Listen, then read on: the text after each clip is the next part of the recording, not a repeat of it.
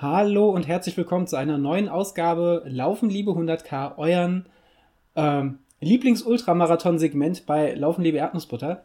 Äh, ich hoffe, ihr habt alle Folge 50 von Laufen Liebe Erdnussbutter äh, überstanden. Wir sind ja jetzt auch gerade just in dieser Woche zwei Jahre alt geworden. Da könnte man sich einmal kurz selbst applaudieren, aber so arrogant möchten wir nicht sein. Stattdessen schauen wir direkt weiter in die Zukunft. Wir haben heute Tag der Aufnahme, den 28. März 2019. Noch knapp fünf Wochen zum WHEW. Und äh, jetzt wird's spannend, jetzt geht's in die heiße Phase. Und da möchte ich doch gleich meinen Lieblingslaufkumpan des WHEW 100 mit begrüßen. Äh, hallo Ludwig. hallo aus Berlin. Ja, das war, das war mal, Mann oh Mann, das war mal eine, eine äh, große, große Anmoderation. Ich glaube, das hat auch noch nie so, so äh, ohne großes Rumgerumpel geklappt. In fünf Folgen laufen liebe 100k, so wie jetzt. Ich war ein bisschen stolz, stolz auf mich, doch. Ich wusste nicht, was ich sage. Die Anmoderation ist immer toll, die ist immer toll. Ja, ich wusste nicht, worauf ich hinaus will, aber irgendwie habe ich die Kurve auch nicht gekriegt. Alles gut. Äh, Ludwig, wie geht's dir? Ich habe mitgekriegt über die sozialen Kanäle, du warst jetzt gerade auch ein bisschen erkältet und ein bisschen angeschlagen. Ja, tatsächlich. Ähm, das Training äh, haut es doch ordentlich rein, muss ich sagen. Vor allem, da kommen wir wahrscheinlich sowieso gleich noch drauf, äh, weil das Wetter, ich meine, ich bin ja jetzt nicht jemand, der ständig über das Wetter irgendwie meckert, ne? auch wenn es bei mir immer mal ein Thema ist, aber das hat schon ordentlich mitgenommen, muss ich sagen. Also ich hatte eigentlich so über eine längere Phase oder über so eine lange Phase nie so ein extrem schlechtes Wetter mit so viel Wind und so viel Regen und so viel, was auch immer da dabei war, Graupel, Schnee, whatever. Also so ziemlich alles. Außer Gewitter hat man tatsächlich keins. Ähm, und das hat mich dann echt ein bisschen mitgenommen, nachdem ich da ja auch so, ähm, was die Umfänge angeht, jetzt nicht zu sehr gegeizt habe. Ähm, muss ich sagen, ja, da hat es mich ein bisschen erwischt. War jetzt nicht so schlimm. Ähm, also ich hatte so ein bisschen Erkältung, aber es waren dann doch so ein, zwei Ruhetage mehr als ich geplant hatte, was mir aber, um ehrlich zu sein, und ich möchte das gar nicht zu laut sagen, ähm, zumindest so was die Beine angeht, äh, gar nicht so schlecht bekommen ist. Also insofern ähm, ist jetzt zumindest wieder alles gut. Das unterschätzt man manchmal, oder? Also mir geht es ganz oft so, oder was heißt ganz oft, dieses Jahr gerade ging es mir so, dass ich ja dann auch aussteigen musste, verletzungsbedingt. Äh, und ich ja auch äh, bekanntlich sehr schwer wieder oder ein bisschen Probleme hatte, wieder in Tritt zu kommen. Und dann auf einmal merkt man teilweise erst Wochen später, wie gut einem diese, diese, diese Pause tat. Äh, und ja, manchmal, manchmal denke ich mir auch so, so eine Erkältung, vielen geht es ja im Tapering auch so, dass sie sich krank fühlen. Manchmal ist es vielleicht auch einfach das Signal des Körpers, ich brauche noch ein bisschen mehr, ein bisschen, bisschen mehr Ruhe und das, das holt er sich dann und danach ist aber auch wieder gut. Ich finde das faszinierend. Ja, ich glaube, so war das tatsächlich bei mir, weil ich, ähm, also ich habe ja immer so ein bisschen die, die, die sogenannte Nackenregel von Mike Maslow. Ähm, das heißt, wenn man sozusagen nur Schnupfen hat und äh, sonst nichts weiter, also alles, was oberhalb des Nackens ist, darf man locker trainieren. Also jetzt nichts äh, knallhartes natürlich, das sollte man ja nie machen, wenn man in irgendeiner Weise angeschlagen ist. Aber locker trainieren geht und ähm, das ging auch ganz gut, das war jetzt auch nicht weiter dramatisch. Und dann hatte ich aber tatsächlich einen Tag dann, sagen wir mal, leicht erhöhte Temperatur und das war dann für mich halt das Signal des Körpers, dass ich jetzt doch mal einfach komplett Stopp machen muss.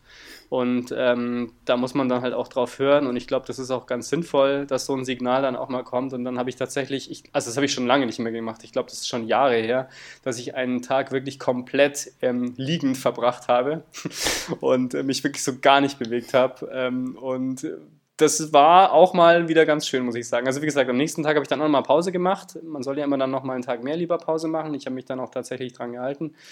Und ähm, habe dann am Samstag äh, gemerkt, also das war am Donnerstag, wo ich da flach gelegen bin, und habe dann am Samstag auch wieder zwar locker trainiert, aber dann doch mal so ein paar schnellere Kilometer mit eingebaut und die haben sich schon extrem gut angefühlt. Also das muss man schon sagen. Das, ähm, das ist schon wieder ein sehr, sehr schönes Laufgefühl gewesen, weil die Beine einfach gar nicht mehr wehgetan haben und irgendwie alles locker und stabil war. Und wie gesagt, ich bin echt kein Freund von Ruhetagen, aber sie sind halt manchmal echt nötig und helfen da auch. Ja, gerade wenn du selber schon sagst, du hast erhöhte Temperatur und so, dann, dann ist das ja, also das ist was, äh, da sollte man jetzt auch nicht äh, anfangen mit äh, 800er Ibuprofen und dann auf die Bahn, auf keinen Fall. Da, da sollte man sich wirklich rausnehmen. Da tut man seinem Körper, äh, selbst, selbst wenn es gut geht und selbst wenn man dann, selbst wenn man dann noch das Glück hat und dann nicht richtig krank wird, äh, langfristig äh, tut man seinem Körper damit absolut kein Gefallen, eher Raubbau. Ich wollte noch sagen, also erstens habe ich überhaupt keine Medizin genommen. Ich versuche das immer möglichst ohne zu tun. Und wie gesagt, das war Gott sei Dank noch die Vorstufe vom Fieber. Und dann ist aber auch klar, sobald man Medizin nimmt, ist sowieso komplett Ende. Also dann wird bei mir auch gar nichts mehr gemacht. Also auch wenn es bloß in Anführungsstrichen eine Erkältung ist, sobald ich Medizin nehme, ist auch das Training unterbrochen. Ich, wie gesagt, ich musste das jetzt seit gut zwei Jahren eigentlich gar nicht mehr machen, weil ich eigentlich nie krank war. Jetzt hat es mich wieder so ein bisschen erwischt, aber wie gesagt, zwei Ruhetage ist jetzt wirklich kein Drama. Ich bin auch total froh und dankbar, dass das dann auch so schnell in Ordnung war. Ähm, aber hätte ich Ibo genommen, was ich eigentlich eh nie tue, dann wäre das sicherlich noch ein längerer, ähm, vielleicht nicht ganz kompletter Ausfall gewesen, aber dann hätte ich auch das Wochenende natürlich nicht, ähm, nicht trainiert oder zumindest nicht so trainiert, wie ich es dann getan habe. Also das ist auch wirklich, wer mich kennt, der weiß, dass ich durchaus einmal ein bisschen lockerer bin, wenn es äh, um, um, um Laufen mit Schnupfen oder sowas angeht. Aber sobald Medizin im Spiel ist oder erhöhte Temperatur, dann sage auch ich absoluter Stopp. Das ist absolut vernünftig und konsequent, aber ich musste gerade tatsächlich äh, in, in mich hineinschmunzeln, als du gesagt hast, äh, diese zwei Ruhetage sind ja nicht so schlimm. Ich erinnere mich noch an, an, an, das, äh, an diese Szenen nach dem Rottgau 50, als du mit deinem Trainer Andreas ja förmlich um jeden Ruhetag gefeilscht hast. Ja, ja, ja. ja. ähm, so schnell, so schnell kann die Welt sich ändern. Aber du hast gerade, und damit, damit springen wir eigentlich voll rein, äh, eigentlich ins Thema, grätschen wir voll rein hinsichtlich, ähm, dass wir mal ein bisschen äh, die letzten Wochen Revue passieren lassen wollen, wie so das Training lief, wie wir uns fühlen und natürlich auch der Blick in die Zukunft, äh, in die nächsten vier bis fünf Wochen. Ähm, und du hast gerade gesagt, dein, deine, deine Beine haben nicht mehr wehgetan. Hast du Hast du das schon ordentlich in den, in den Beinen und in, den, in der Muskulatur und im Körper gespürt, dass das 100 Kilometer Training ähm, hart ist? Und dann natürlich, du hast ja auch, und ich, ich blähe die Frage jetzt einfach wahnsinnig auf. Ich hoffe, du hast viel Zeit mitgebracht. ähm, Selbstverständlich. Und äh, na, dann natürlich, was mich brennt interessieren würde, du läufst ja auch wahnsinnig große oder große Umfänge beim, bei, in deinem Marathontraining wahrscheinlich ähnlich große wie jetzt auch im 100 Kilometer Training. Fühlt sich das anders an, was du jetzt machst? Besser, schlechter? Ähm, also zunächst noch ganz kurz zurück. Ich, hab, ich bin immer noch immer in Diskussionen mit Ruhetagen und so weiter. Ne? Da kommen wir vielleicht nachher noch drauf. ähm, äh, ich hasse Ruhetage. Ich sehe aber inzwischen, dass sie dann einfach nötig sind manchmal oder zumindest mal zurückgefahrene Ruhetage. Also Ruhetag heißt für mich durchaus auch mal, dass man halt 10 Kilometer extrem, extrem, extrem langsam läuft. Aber wie gesagt, ganz eigenes Thema. Können wir eine eigene Episode mal dazu machen. Ähm, was das Training angeht, ja, also was heißt wehgetan? Also ich, ich merke das natürlich so in der Peak-Phase, ähm, merkt man das sowohl beim Marathon, bei der Marathon-Vorbereitung als natürlich jetzt auch beim, äh, bei der 100k-Vorbereitung. Man merkt halt einfach, dass man ordentlich was macht und, und getan hat die letzten Wochen und ähm, man spürt es schon eigentlich immer so ein bisschen in den Beinen. Also bei mir ist es dann auch so, ähm, ich habe so meinen festen äh, Krafttrainingstag, meistens dienstags und ähm, da merke ich dann auch am Mittwochmorgen noch so, ich würde es nicht direkt Muskelkater sagen, aber man merkt schon, dass man da nochmal so ein bisschen die Muskeln extra trainiert hat und meistens ist dann eben Mittwoch auch das Tempotraining bei mir angesagt. Ähm, und dann hat man halt immer so eine, ja, man, man hat also ein subtiles Gefühl in den Beinen, so, man, man ist schon belastet auf jeden Fall. Ähm, also wehtun ist jetzt wirklich übertrieben, aber man spürt es halt. Und ähm, was den Unterschied zum Marathontraining angeht, also was die Umfänge angeht, tatsächlich hat sich gar nicht so wahnsinnig viel verändert. Also ich hatte jetzt letztes Jahr zum Beispiel in meiner Peak-Woche zum Marathon hatte ich auch gute 140 Kilometer, das hatte ich jetzt auch. Also das war jetzt eben die vor zwei Wochen. Ähm, hatte ich den größten Umfang bisher bei den 100 Kilometer Vorbereitungen und das waren 142 Kilometer, glaube ich. Mehr ist es nicht gewesen bisher, wird es auch jetzt natürlich nicht mehr. Ähm, da hat sich nicht so viel verändert. Was sich tatsächlich verändert hat, ist natürlich dann das Training selbst. Also ich habe jetzt in einer 100k-Vorbereitung, das wirst du vielleicht auch gleich über dein Training erzählen, natürlich deutlich weniger ganz harte Tempoeinheiten gemacht. Ähm, das ist klar, was mir zugute kommt im Moment. Darüber haben wir ja schon mal gesprochen, weil ich ja momentan diese ganz harten Tempoeinheiten auch eigentlich überhaupt nicht mag. Ähm, und die Läufe im, im Wettbewerbstempo oder etwas langsamer als Wettbewerbstempo, also 100k-Tempo, ähm, die waren natürlich schon deutlich mehr. Und da habe ich aber auch gemerkt, dass das ein Tempo ist, das mir sehr gut liegt, dass ich jetzt auch eigentlich gut einstudiert habe, dass ich jetzt eigentlich auch aus dem Stand heraus gut laufen kann und gut treffen kann. Ähm, die sind natürlich ein bisschen länger geworden. Es gab ja auch so den einen oder anderen Überdistanzlauf. Ähm, und das hat aber extrem Spaß gemacht. Und ähm, insofern das hat sich so ein bisschen vom Training verändert. Ich bin auch deutlich weniger auf der Bahn gewesen die letzten Monate, was ich auch nicht so schlimm finde. Ähm, und habe dafür aber dann die Tempodauerläufe, die ich früher auch eher auf der Bahn gemacht habe, jetzt doch mehr im Park oder auf der Straße gemacht, aber eben doch sehr viel im Park. Und der Schlosspark bei uns in Pankow, das ist unser Haus- und Hofpark, der hat durchaus anspruchsvolles Terrain. Der hat auch so ein paar subtile Steigungen drin, ähm, die manchmal auch extrem wehtun. Und ähm, insofern, das war natürlich schon super, da auch die Tempoeinheiten drauf zu verlegen. Ähm, ja, und das ist so ein bisschen, äh, das war so das spezifische Training in den letzten Wochen. Wie war es denn bei dir? Ja, bei mir, äh, ich hole auch mal ein bisschen weiter aus. Bei mir ging es ja noch mit dem Zwischenstopp Anfang März über den Halbmarathon. Und da äh, hat, hat der liebe Adrian mir zu, zu meiner, also ich, muss ich erklären, dass es mein Trainer ist. Ich glaube mittlerweile nicht mehr. Ich sag's trotzdem, der liebe Adrian, aka mein Trainer, äh, hat mir, und das hat mich sehr überrascht, mir da äh, relativ kurzfristig, ich wollte das Ganze ja als Tempo-Dauerlauf laufen und gucken, was so, ja, hatte eigentlich gedacht, so eine 1,30 bis 1,27 oder sowas. Das ist schon gut. Das ist nicht so weit entfernt von meiner Halbmarathon-Bestzeit, aber es ist auch hoffentlich kein Tempo, mit dem ich mir die, die Lichter ausknips. Äh, und selbst wenn es langsamer gewesen wäre, hätte ich gedacht, das ist ein stabiles Halbmarathon, ein stabiler Halbmarathon noch und ein stabiler Tempodauerlauf über 20 Kilometer. Und da hat der liebe Adrian mir im Vorfeld äh, aber grünes Licht gegeben, wirklich, wirklich alles rauszuhauen. Ähm, was mich, was mich, was mich tatsächlich sehr überrascht und sehr, sehr verunsichert hat. Ähm, und ähm, wie kam ich überhaupt drauf? Ach so, ich wollte, ich wollte erläutern, dass ich vorher auch so ein paar Tempogeschichten gemacht habe. So, ähm, Intervalle, wo es, wo es eher darum ging, so die Grundschnelligkeit zu erhalten. Also äh, so, ja. so Tempospitzen. Das waren, das waren dann äh, in der Spitze irgendwann mal zwölf mal eine Minute in, im forschen Tempo. Ähm, ich habe immer noch äh, wöchent, wöchentlich äh, meine, meine Tempo-Dauerläufe drin, wo ich dann mal zweimal, dreimal, viermal acht Minuten schnell laufe, auch mal fünfmal vier Minuten schnell und so. Und die Dinger, da merke ich jetzt, die, die, da profitiere ich wahnsinnig von. Und da muss ich sagen, habe ich auch bei diesem besagten Halbmarathon sehr äh, profitiert. Wir hatten das ja in der grandiosen Laufen die Erdnussbutter Folge 50, unser unsere Jubiläumsfolge hatten wir das ja äh, mit thematisiert und äh, ich muss da gar nicht so weit ausholen, da das hat auch einfach sehr, sehr gut gefruchtet, da halt. Ähm, und deswegen kam ich auch wieder zu dem Gedanken mit der Verletzungspause. Habe ich definitiv oder bin ich mir sehr sicher doch letzten Endes davon profitiert, dass ich Anfang des Jahres zwangsläufig durch meine Fußverletzung mal zwei Wochen den Ball flach halten musste.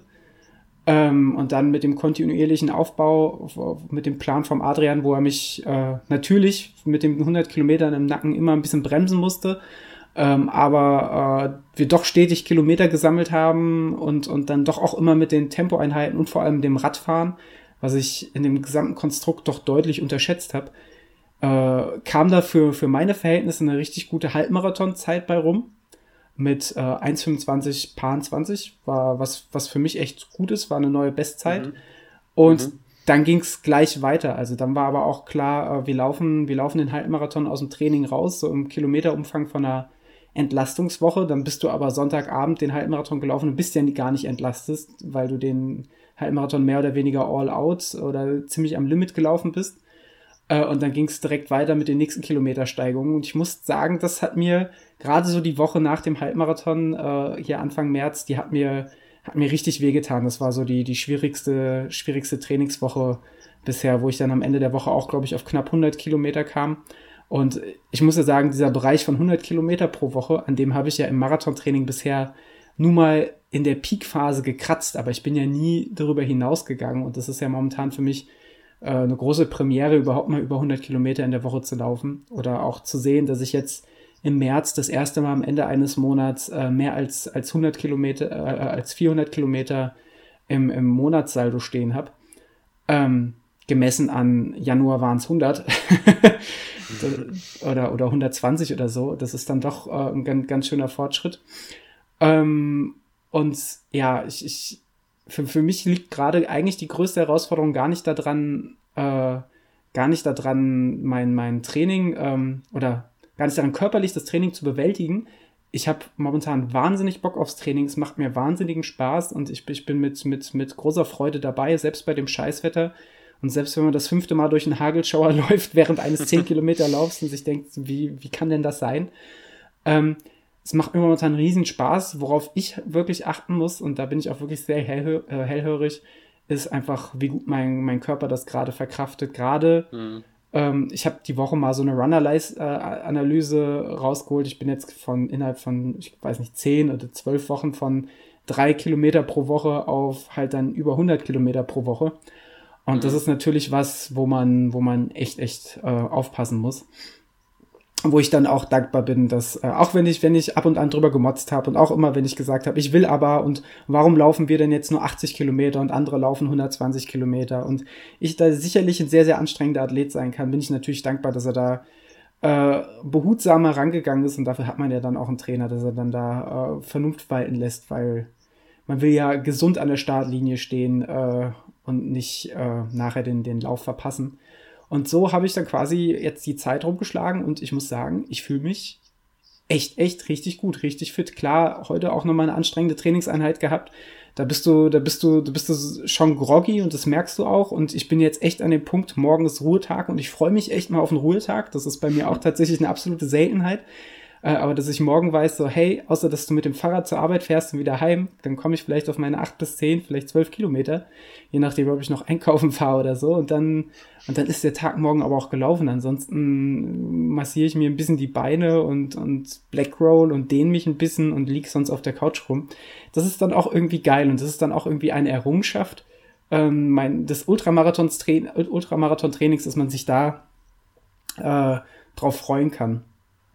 Ja, also ich glaube auch, dass ähm, das auch äh, durchaus beruhigend ist, dass man eben weiß, man hat äh, doch viel Umfang gemacht, vor allem auch kontinuierlich sehr viel Umfang gemacht ähm, und fühlt sich aber bei den langen Läufen, die ja meistens dann auch bei mir zumindest am Sonntag sind, ähm, trotzdem noch gut. Und das ist auch etwas, was ich zwar im Marathontraining auch schon hatte, aber was ich natürlich jetzt in, den, in der 100k-Vorbereitung nicht so sehr hatte, waren so diese Endbeschleunigungsläufe. Also im Marathontraining war es dann oft so, dass man einen 35-Kilometer-Lauf am Sonntag drin hatte und die letzten 10 davon waren im Wettbewerbstempo. Und die knallen natürlich dann schon nochmal rein am Ende von der Woche. Ähm, das war jetzt nicht so. Was neu war, ähm, das war durchaus auch ganz spannend waren mal so zwei, drei Einheiten mit Anfangsbeschleunigung. Also das heißt, du läufst am Anfang schneller und läufst die zweite Hälfte dann langsamer. Ähm, also es war bei mir so 50 K Tempo ähm, die ersten 15 Kilometer und dann nochmal 15 Kilometer im 100 K Tempo. Das ist durchaus auch eine neue Erfahrung. Ähm, weil man da so ein bisschen lernt, sich zu kontrollieren. Also das heißt, so ein bisschen einstudiert, was passiert denn, wenn ich tatsächlich ein bisschen überpace am Anfang, zum einen um dann in der Mitte sozusagen abzubremsen. Ähm, und zum anderen ähm, trainiert man dann so ein bisschen die Ermüdung auch. Ne? Also in so einer relativ kurzen Distanz, also relativ gesehen zum Wettbewerbs, zur Wettbewerbsdistanz, trainierst du dann praktisch, dass du zur Hälfte des, Laufs, äh, des Laufs schon ein, ein bisschen mehr ermüdet bist, schon ein bisschen erschöpfter bist, als es normalerweise der Fall wäre.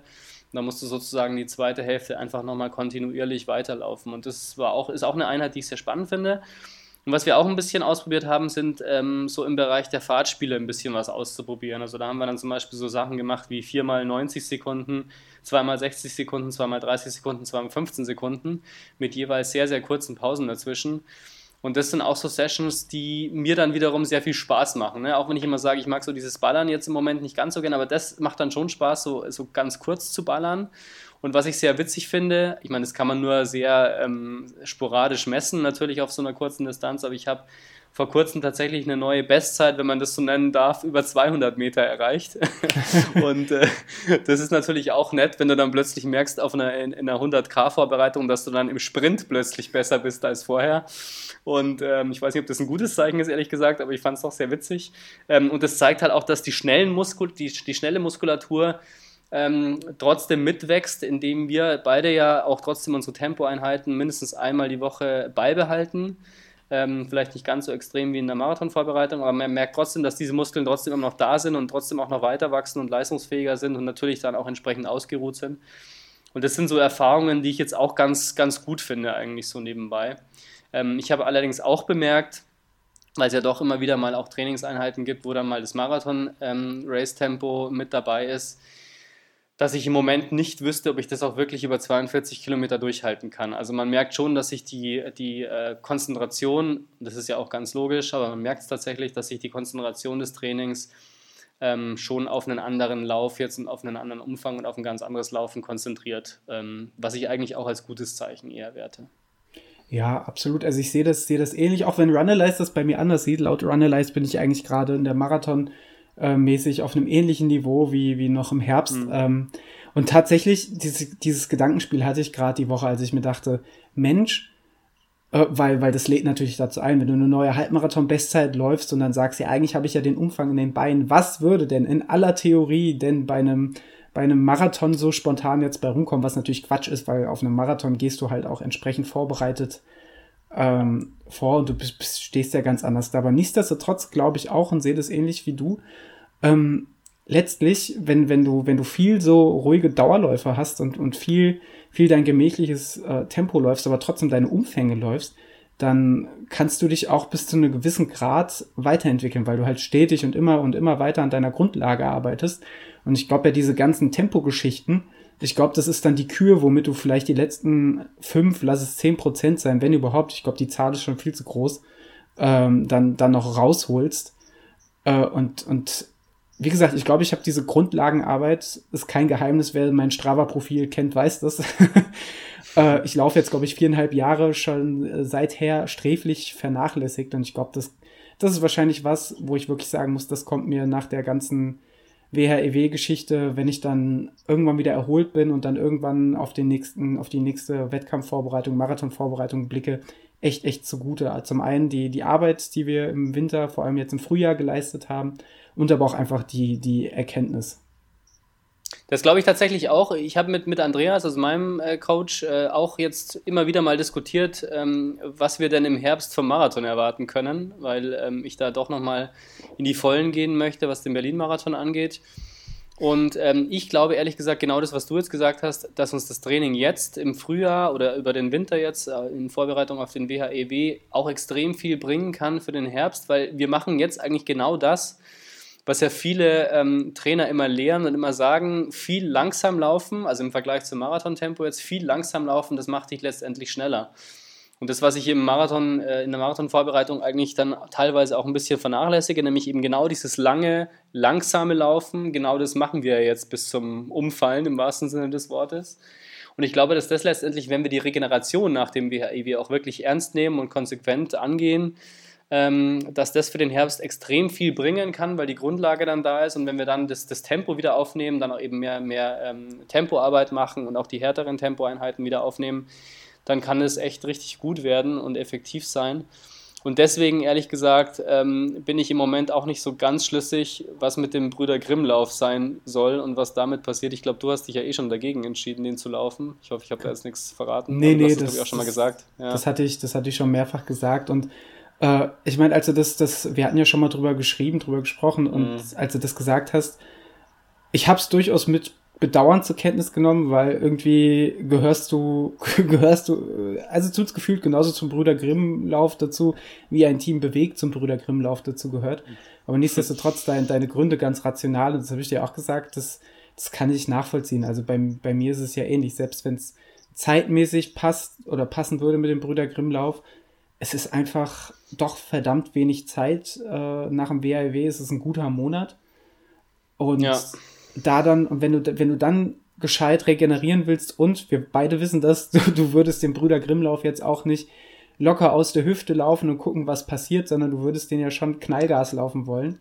Klar. Äh, ja. Ambitioniert und ja, da weiß ich nicht. Also ich, ich, ich, ich bin der Meinung, ich bin, ich bin da so, glaube ich, so ein bisschen der Boomer, aber ich bin dann der Meinung, man muss irgendwo Abstriche machen. Man, ich denke, entweder sagt man, ich laufe den, äh, aber lauf den mal als Sightseeing-Brüder Grimmlauf, als Entspannungsbrüder Grimmlauf äh, und nehme ein bisschen Tempo raus und ein bisschen Ambition raus oder ich sag halt, ähm, ich, ich, ich kann das nicht ähm, und äh, nehme nehm halt leider nicht teil. Bei dir ja dann im Hintergrund, dass bei dir ja auch noch die eine sehr, sehr intensive Vorbereitung wahrscheinlich für den Herbstmarathon ansteht. Und ja. äh, ich glaube sogar, du würdest den Brüder Grimmlauf durchlaufen können, gut durchlaufen können, schnell durchlaufen können. Aber die Gefahr dann danach, dass, dass, sich, dass sich diese Intensität und diese Belastung aufstaut und dass man danach in ein, in ein Loch fällt, äh, und so, so ging es mir letztes Jahr ja so ein bisschen zumindest, dass ich danach in so ein Leistungsloch gefallen bin. Ähm, die, die, die, es muss nicht so sein, aber die sehe ich auf jeden Fall gegeben und man muss es auf jeden Fall mit auf dem Schirm haben und mit, mit in Betracht ziehen. Und ich sehe das ja auch mit großer Wehmut, wenn ich weiß, wer, wer alles äh, beim, beim Brüder Grimmlauf dieses Jahr dabei ist, also sei es Bewegler, sei es aus der Podcast-Welt generell, sei es in erster Linie auch von unseren äh, LLE-Kumpanen, Freunden und Freundinnen, ähm, dann, dann es klingt, es klingt jetzt so dramatisch, aber man kann schon sagen, dann tut das schon ein bisschen weh oder dann tut das mhm. weh, da, da nicht mitzulaufen. Äh, aber ich habe für mich die Entscheidung getroffen und da, da bleibe ich bei. Das äh, funktioniert für mich dieses Jahr nicht. Also ich habe sie tatsächlich noch nicht endgültig getroffen, weil es mir wirklich extrem, extrem, extrem schwer fällt. Ähm, auch tatsächlich wegen, wegen den Leuten und weil es eben so ein schöner familiärer Lauf ist und ich jetzt dann doch, glaube ich, das vierte Mal in Folge dabei wäre, wenn ich das jetzt richtig gezählt habe. Ähm, also wie gesagt, ganz aufgegeben habe ich ihn noch nicht. Ich musste einfach nochmal drüber nachdenken. Ähm, es ist, man muss es halt, das ist halt das Blöde dabei, man muss es eigentlich vorher entscheiden, vor dem WHEW, weil man ja alles Mögliche organisieren muss drumherum. Und ähm, deswegen, ich, ich kann es noch nicht sagen. Ich, äh, es ist eine sehr, sehr schwierige Entscheidung, aber ja, der Verstand sagt nein und das Herz sagt ja. Naja, das ist das übliche Problem. Das Herz sagt, lass lieber den WHW sausen. Der auf Bruder keinen Fall. Das ist eine Institution. ne, auf keinen Fall. Also das ist sicher nicht. Das, also WHW auf jeden Fall ist der wichtigste Wettbewerb für mich dieses Jahr und da konzentriere ich mich ja jetzt ohnehin komplett drauf. Und dann möchte ich eigentlich nochmal im Marathon Gas geben, weil ich noch nicht genau weiß, ob ich, wann ich nächstes Jahr einen Marathon laufen werde. Ähm, ich hoffe, dass, ich hoffe es zumindest, dass der WHEW mir dann so viel Spaß macht, dass ich dann auch weiter in dem Bereich äh, bleiben werde. Aber das ist ja alles noch Zukunftsmusik. Ich, ich denke auch, ähm, witzig ist ja tatsächlich, äh, und das scheint ja bei dir auch so, so zu sein, wie sich die Prioritäten verschieben. Ich hätte ja niemals gedacht, dass für mich mal der, oder für mich so schnell der Hauptwettkampf eines Jahres äh, so, so ein krasser Ultramarathon wird. Also ich, ich hätte gedacht, so ein Ultramarathon, den kann man mal über den Sommer machen und dann erholt man sich und dann geht man doch mal wieder ambitioniert einen Herbstmarathon oder was an. Und für mich, und das habe ich auch in den letzten Wochen gemerkt, ist halt echt dieser WHEW e ähm, einfach der Wettkampf äh, 2019, ähm, was ja positiv ist, weil ich glaube, äh, mit einer anderen Einstellung wirst du da einfach, vor allem als Newbie bei, bei 100 Kilometern, wirst du da einfach äh, vor eine Wand laufen. Ja. Äh, und da war, da, das, das hat mich tatsächlich selbst überrascht. Ja, das liegt natürlich auch einfach daran, dass wir, dass wir das halt noch nicht kennen. Ne? Wir wissen nicht, wie wir darauf reagieren. Es kann sein, dass wir innerhalb von einer Woche wieder so fit sind, dass wir sagen, okay, wann ist der nächste Wettbewerb? Es kann aber auch sein, dass wir einfach so platt sind, dass wir erst mal drei Wochen gar nicht ans Laufen denken wir wissen es einfach nicht. Und das ist natürlich äh, spannend auf der einen Seite und auf der anderen Seite muss man dann halt in der weiteren Planung entsprechend vorsichtig sein. Hast du dir denn da schon mal Gedanken drüber gemacht, wie lange du nach, der, nach dem WREW vorhast zu pausieren oder lässt du das auf dich zukommen? Ich lasse es tatsächlich auf mich zukommen. Also normalerweise mache ich es ja so nach einem, nach einem absoluten A-Wettbewerb, was eben meistens der Herbstmarathon ist bei mir oder der, eben der Grimmlauf ähm, mache ich das meistens so, dass ich sage, so sozusagen als kleines Dankeschön an den Körper eben auch, dass ich eine Woche einfach nichts mache oder zumindest mal bis Freitag nichts mache. Ähm, und dann, je nachdem, wie die Lust und wie der Körper so ähm, äh, Signale gibt ähm, und, und, wieder da ist, ähm, würde ich dann am Wochenende wieder locker laufen. Ähm, was ich beim WHEW mache danach, ich habe absolut keine Ahnung. Also ich werde sicherlich, äh, da muss ich mich dann natürlich auch zurücknehmen, in der Woche nach dem WHEW sicherlich nicht laufen, da bin ich ziemlich sicher. Ähm, ich möchte aber nicht ausschließen, dass ich, also wenn es wirklich ganz toll war und ich mich auch gut fühle und so weiter, dass man dann vielleicht am Sonntag nach dem WHEW mal wieder vorsichtig vor die Tür geht und einfach mal abwartet, was die Beine so machen.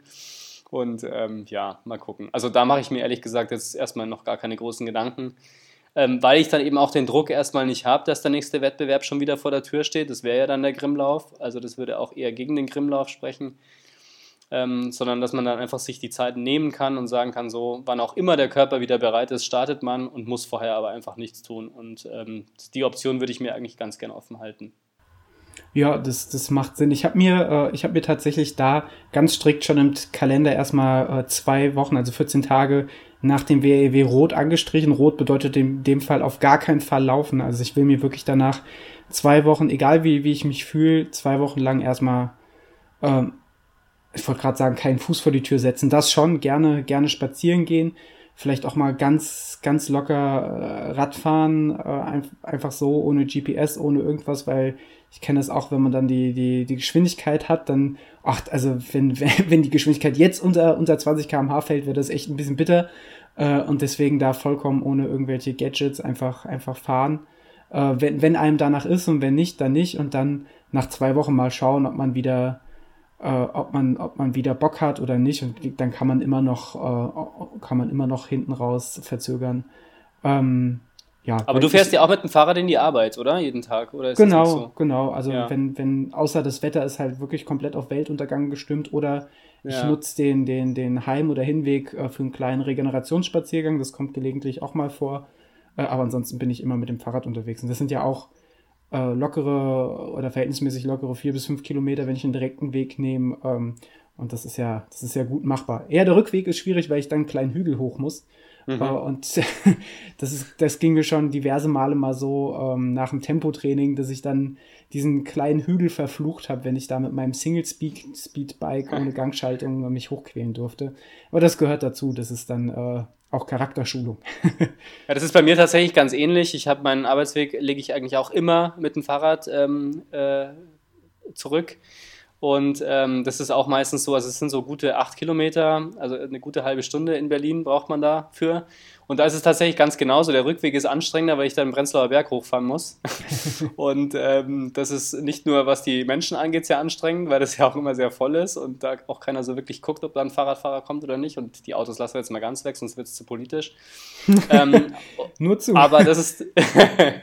ähm, aber genau, aber das würde ich natürlich auch weiter beibehalten. Auch nach dem WAEW gehe ich davon aus und hoffe doch sehr ähm, dass wir, dass ich dann auch mit dem Fahrrad fahren kann und sozusagen eine Art, eine Art der Regeneration dann auch habe. Also insofern, äh, das ist eigentlich schon geplant. Also jetzt ein, zwei Wochen auf der Couch liegen oder im Bett liegen, das wird hoffentlich nicht nötig sein. Ja, ich, ich denke auch nicht mal, der, der, wenn man überlegt, was man da vorher an Zeit investiert hat, so ganz ohne, ohne, äh, ohne irgendeine Form der Bewegung wird der Körper dann wahrscheinlich auch nicht auskommen. Da wird er dann nachschreien. Nee. Ähm, ja. Aber dann ist es halt, dann ist es halt, glaube ich, auch einfach wichtig, ihm eine Art der entlastenden oder sanften Bewegung zu, äh, zuzumuten und nicht gleich wieder auf die Bahn zu preschen. Oder ich, ich, ich werde nicht müde, hier immer wieder meinen bisher einzigen, aber damals auch natürlich ersten Ultramarathon äh, als, als Negativexempel rauszuziehen, so schön wie er war. Aber ich bin ja auch, ich glaube, drei oder vier Tage danach das erste Mal wieder kurz laufen gewesen. Ich war einen Tag darauf äh, spazieren und äh, war, war auch alles ganz schön, aber geendet hat es für mich mit, äh, mit einem, dem, dem, dem Anfang vom Läuferknie, weil ich halt danach nie mir so die Zeit gegeben habe zu, zu regenerieren. Und da, da dann äh, mir, mir Heimvideos vom Adrian hab zuschicken lassen, wie ich da möglichst mit Blackrollen und, und den Übungen das Ganze ein bisschen besänftigen kann. Und bin dann ja auch ja. mehr oder weniger mit einem blauen Auge davon gekommen. Und äh, da will ich halt auf gar keinen Fall äh, hin, weil ich habe ja auch noch meine Ziele dieses Jahr. Also wenn für mich alles gut geht, laufe ich dieses Jahr noch zwei Marathons und dann äh, einen Spaßmarathon, einen ambitionierten Marathon und dann ist das Jahr auch um und auf beide habe ich Bock und äh, ja, dafür heißt es natürlich auch den WHLW überstehen und zwar gut überstehen. Hast du schon Pläne für den Herbstmarathon oder ist es noch offen? Ähm, ja, wenn ich, ich bin noch nicht angemeldet tatsächlich, aber äh, das wird wahrscheinlich bei mir das zweite Mal der Frankfurt-Marathon, weil es ja jetzt ah, ja. so die, die neue Heimat ist, direkt vor der Haustür mhm. und äh, ich den Frankfurt-Marathon auch einfach mag. Das war, das war die Veranstaltung, die meinen Blick über Frankfurt damals maßgeblich verändert hat. Vorher war ich da doch ziemlich vorurteilsbeladen und der, der Frankfurt-Marathon, oh, 2016 war es, glaube ich, das ist ja schon eine ganze Weile her. Auf jeden Fall mein zweiter Marathon insgesamt damals äh, und mein, ich glaube sogar mein langsamster bisher. Nee, Köln war langsamer, glaube ich. Ich weiß es gar nicht. Mhm. so, viel, so viele Zeiten in meinem kleinen Kopf, da komme ich gar nicht mehr mit. Aber auf jeden Fall wahnsinnig schön. Wahnsinnig schöner Marathon. Immer den Start natürlich beim großen Stadtmarathon außen vor genommen, aber da muss ich dir beim Berlin-Marathon, weiß Gott, nichts erzählen. Ähm, ja. ja. Wird, wird, wenn ich den laufe, und das ist jetzt mein fester Plan, wird das auf jeden Fall ein Herzensding. Mhm, okay. Ja, der Frankfurt-Marathon ist bei mir seit Jahren auf der Bucketlist und muss immer ähm, gegen Berlin zurückstecken. Ähm, irgendwann werde ich den auch mal laufen, aber dann muss halt, wie gesagt, dann Berlin eben ausfallen und das ist natürlich auch nicht so einfach. Ist halt leider, glaube ich, auch nur ein guter Monat äh, oder anderthalb Monate ja. zwischen. Also da. Ja, das ist das Problem. Das ist nicht viel. Aber die, der, also das Schönste ist ja wirklich beim Frankfurt-Marathon, das mit das Schönste, ja, dieser Zieleinlauf in der Festhalle. Ja. Die Festhalle selber ist ein bisschen anstrengend, weil es da sehr stickig drin ist, wenn man Pech hat. Mhm. Äh, und dann froh ist, dass man hinten dann auf den, in den, in den Finisher-Bereich äh, sich durchboxen kann. Aber dieser Zieleinlauf in, in, äh, in die Festhalle, das, das hat schon was, das ist schon schön. Ähm, ja, wo waren wir? eigentlich waren wir, glaube ich, immer noch bei unserem Training und mir ist da noch was eingefallen, worüber wir eigentlich noch gar nicht so wirklich gesprochen haben in diesen ganzen ersten vier oder fünf Folgen. Ähm, was ist eigentlich mit Stretching und Blackroll und diesen ganzen Dingen, auch im Vergleich zum Marathontraining? Bist du da jetzt konsequenter oder warst du ohnehin schon sehr konsequent? Was machst du da? Also ich bin da, aber auch erst durch meine Verletzung im Anfang des Jahres viel, viel konsequenter geworden. Viel, viel konsequenter heißt jetzt nicht vorbildlich konsequent wahrscheinlich, weil ich schaffe es immer noch nicht jeden Tag, mich konsequent zu stretchen und äh, über die Rolle zu rutschen, ähm, aber äh, eigentlich immer am Tag nach einer sehr, sehr intensiven Einheit spätestens. Ich habe auch, äh, wenn die Ruhetage drinstehen, dann kriege ich auch immer so eine Anmerkung vom Adrian, wo dann unter Anmerkung steht, äh, dehnen, stretchen, Black Roll, alles, was der mhm. Erholung gut tut und das versuche ich was heißt, das versuche ich, das, das beherzige ich auch. Ich habe mir auch so in meinem Bullet Journal, äh, also so, so ein, ich sag mal, einfach neudeutsch selbstgemalter Kalender nach seinen eigenen Ansprüchen, habe ich so ein, in jeder Woche so einen kleinen Habit-Tracker, wo ich dann auch einfach die Tage äh, einkreisel, an denen ich, äh, an denen ich mein Black Roll und Stretching-Programm gemacht habe, sodass ich da auch nochmal einen zusätzlichen Anreiz habe. Und das ist, das ist, das ist, glaube ich, einfach wichtig. Also, wie gesagt, die Umfänge wachsen bei mir und dementsprechend, ähm, ja, de dementsprechend ist es, glaube ich, auch einfach enorm wichtig, dann noch mehr Verletzungsprophylaxe äh, zu betreiben, dann dem noch bewusster entgegenzugehen. Und das ist halt das, ja, mit dem Krafttraining funktioniert bei mir seit, seit, seit dem Herbstmarathon ziemlich gut, äh, dass ich das mindestens einmal pro Woche mache und ja, diese ganze Blackwall-Geschichte und so läuft momentan sehr, sehr gut. Ähm, aber halt ja immer immer noch angespornt durch die durch die Schmerzen im, im, Fuß, die ich Anfang des Jahres hatte und dass ich da nicht wieder hin zurück will. Ähm, wie sieht es bei dir aus? Ja, ich bin, ähm, ich versuche es auch sehr regelmäßig zu machen tatsächlich. Ähm, Im Vergleich zum Marathontraining muss ich ganz ehrlich zugeben, bin ich ein bisschen nachlässiger geworden. Ähm, was ich jetzt zum Beispiel nicht mehr so gewissenhaft mache, sind die Yoga-Einheiten. Also ich habe da ja wirklich ähm, äh, in der Marathonvorbereitung im letzten Jahr immer ich glaube, auch einen festen Tag gehabt, wo ich dann eben 30 Minuten auch feste Yoga-Einheit immer gemacht habe. Ähm, das versuche ich jetzt eigentlich mehr so einzubauen. Einfach irgendwo, wenn mal Zeit ist, 10 Minuten so ein paar Figuren zu machen, ähm, auch mit dem Stretching zu verbinden. Ähm, ich mache das jetzt nicht mehr so sehr nach Plan. Ich mache es wirklich eher so mehr oder weniger spontan. Ich weiß, dass ich es machen muss. Ich mache es aber nicht jeden Tag. Also gerade so die Stretching-Übungen, das mache ich eigentlich immer so. Ich würde jetzt mal sagen, wenn man es zusammennimmt, so alle zwei Tage. Ähm, meistens am Abend tatsächlich, also nicht direkt nach dem Lauf, sondern meistens am Abend dann und nehme dann irgendwie 10, 15 Minuten und mache so meine Standardübungen durch. Ich merke, dass das extrem gut tut, natürlich, auf jeden Fall, ähm, gar keine Frage. Ich merke auch tatsächlich, dass ich bei der einen oder anderen Figur deutlich besser geworden bin. Also so das klassische nach vorne beugen und so weiter. Ich komme zwar immer noch nicht ganz zum Boden, aber es wird besser. Also das war früher eine absolute Katastrophe. Ähm, aber ich versuche das tatsächlich immer so ein bisschen spontaner einzubauen. Also dieses Yoga-Sessions und die, die Stretching-Sessions habe ich jetzt so auch nicht mehr im Plan stehen, sondern ich versuche einfach hier und da mal fünf bis zehn Minuten einfach zu finden und das dann durchzuziehen. Und ähnlich ist es eigentlich auch bei der Black Roll. Die Black Roll geht eigentlich auch immer ganz gut mal so am Abend. Auch das mache ich nicht jeden Tag leider, aber zumindest mal an Tagen, wo es eben ähm, morgens eine anstrengende Einheit gab oder ich weiß, am nächsten Morgen brauche ich irgendwie doch ähm, fitte Beine, plus X, also so, ähm, wo man dann einfach weiß, man, man hat eine harte Einheit vor sich, weil man weiß, es fühlt sich halt einfach gut an, wenn die Beine locker sind. Das, das schon. Ähm, aber wie gesagt, das steht bei mir nicht mehr im Plan drin. Das plane ich jetzt auch nicht mehr richtig, sondern mache es eher spontan. Und was auch gut funktioniert tatsächlich, ist immer noch das Krafttraining. Also das ziehe ich auch wirklich knallhart durch. Da versuche ich mich auch dran zu halten. Das war ja das, was ich früher einfach gar nie gemacht habe. Ähm, und da habe ich halt, da habe ich wirklich meinen festen, meinen festen Zeitplan dafür immer oder meistens dienstags und dann immer so zwischen 70, 80 Minuten ähm, komplett Full Body, wie man so schön sagt. Und ähm, das geht gut. Also da habe ich bisher wirklich noch nichts ausfallen lassen müssen. Das Gemeine bei diesem Zusatztraining oder Alternativtraining, sei es Krafttraining und Stretchen und Blackrolling und Yoga und was es da nicht alles gibt, ähm, im Gegensatz zum Laufen, wo du ja wirklich verhältnismäßig rasch äh, deine Fortschritte merkst, merkst du ja beim Alternativtraining äh, bewusst erstmal di direkt sowieso keine Fortschritte, indirekt vielleicht durch eine bessere Laufökonomie. Äh, und im Zweifelsfall ist deine einzige Belohnung, dass du dich nicht verletzt, was du, was du auch eigentlich dann gar nicht wahrnimmst, wenn es äh, wenn es äh, eben gut läuft. Also das ist halt eigentlich re eine relativ undankbare Trainingsart, ähm, weil, weil du die Fortschritte, gut beim Yoga oder beim Stretchen kannst dann sagen, ich kann mich so und so, kann mich jetzt, wie du schon sagst, äh, besser zum Boden strecken oder so. Aber generell sind die Fortschritte ja nicht so toll messbar, was, was ich immer schwierig beim Motivationsgrad finde. Ja. Ähm, das, das stimmt, das stimmt.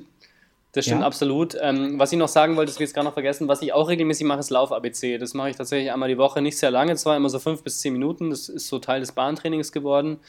Ähm, das ist aber genauso, wie du sagst. Also da merkst du im Prinzip ja auch nicht, dass es dir was bringt. Du merkst es nur, ähm, oder du bildest es dann hoffentlich ein, da wären wir jetzt dann wieder beim Mentaltraining, dass du äh, es schaffst, ähm, in schwierigen Phasen im Rennen halt dann doch deine Haltung einzunehmen und dann doch stabil zu bleiben und du weißt dann auch einigermaßen, wo du stabil äh, bleiben musst und wie es jetzt richtig gehen müsste sozusagen.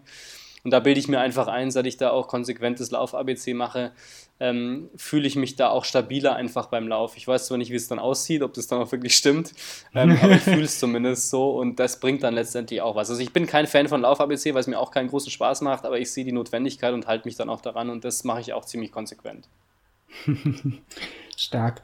Ähm, was, was mir als, als Thema vor der Folge noch wichtig war, weil ich da auch einfach interessant, es interessant fand, was du dazu zu sagen hast, ist, wenn wir jetzt zurückblicken auf die gesamte WAEW-Vorbereitung und vielleicht speziell nochmal den letzten Monat, ähm, hast du da Schlüsselerlebnisse, Schlüsseltrainingserlebnisse oder Wettkämpfe, wo du gesagt, wo du sagen kannst, den Rottgau 50 gut, den haben wir schon besprochen, aber sonst hast du irgendwelche Einheiten gehabt, äh, wo du sagen kannst, das ist für mich wirklich eine Schlüsseleinheit gewesen auf dem Weg zum WHEW?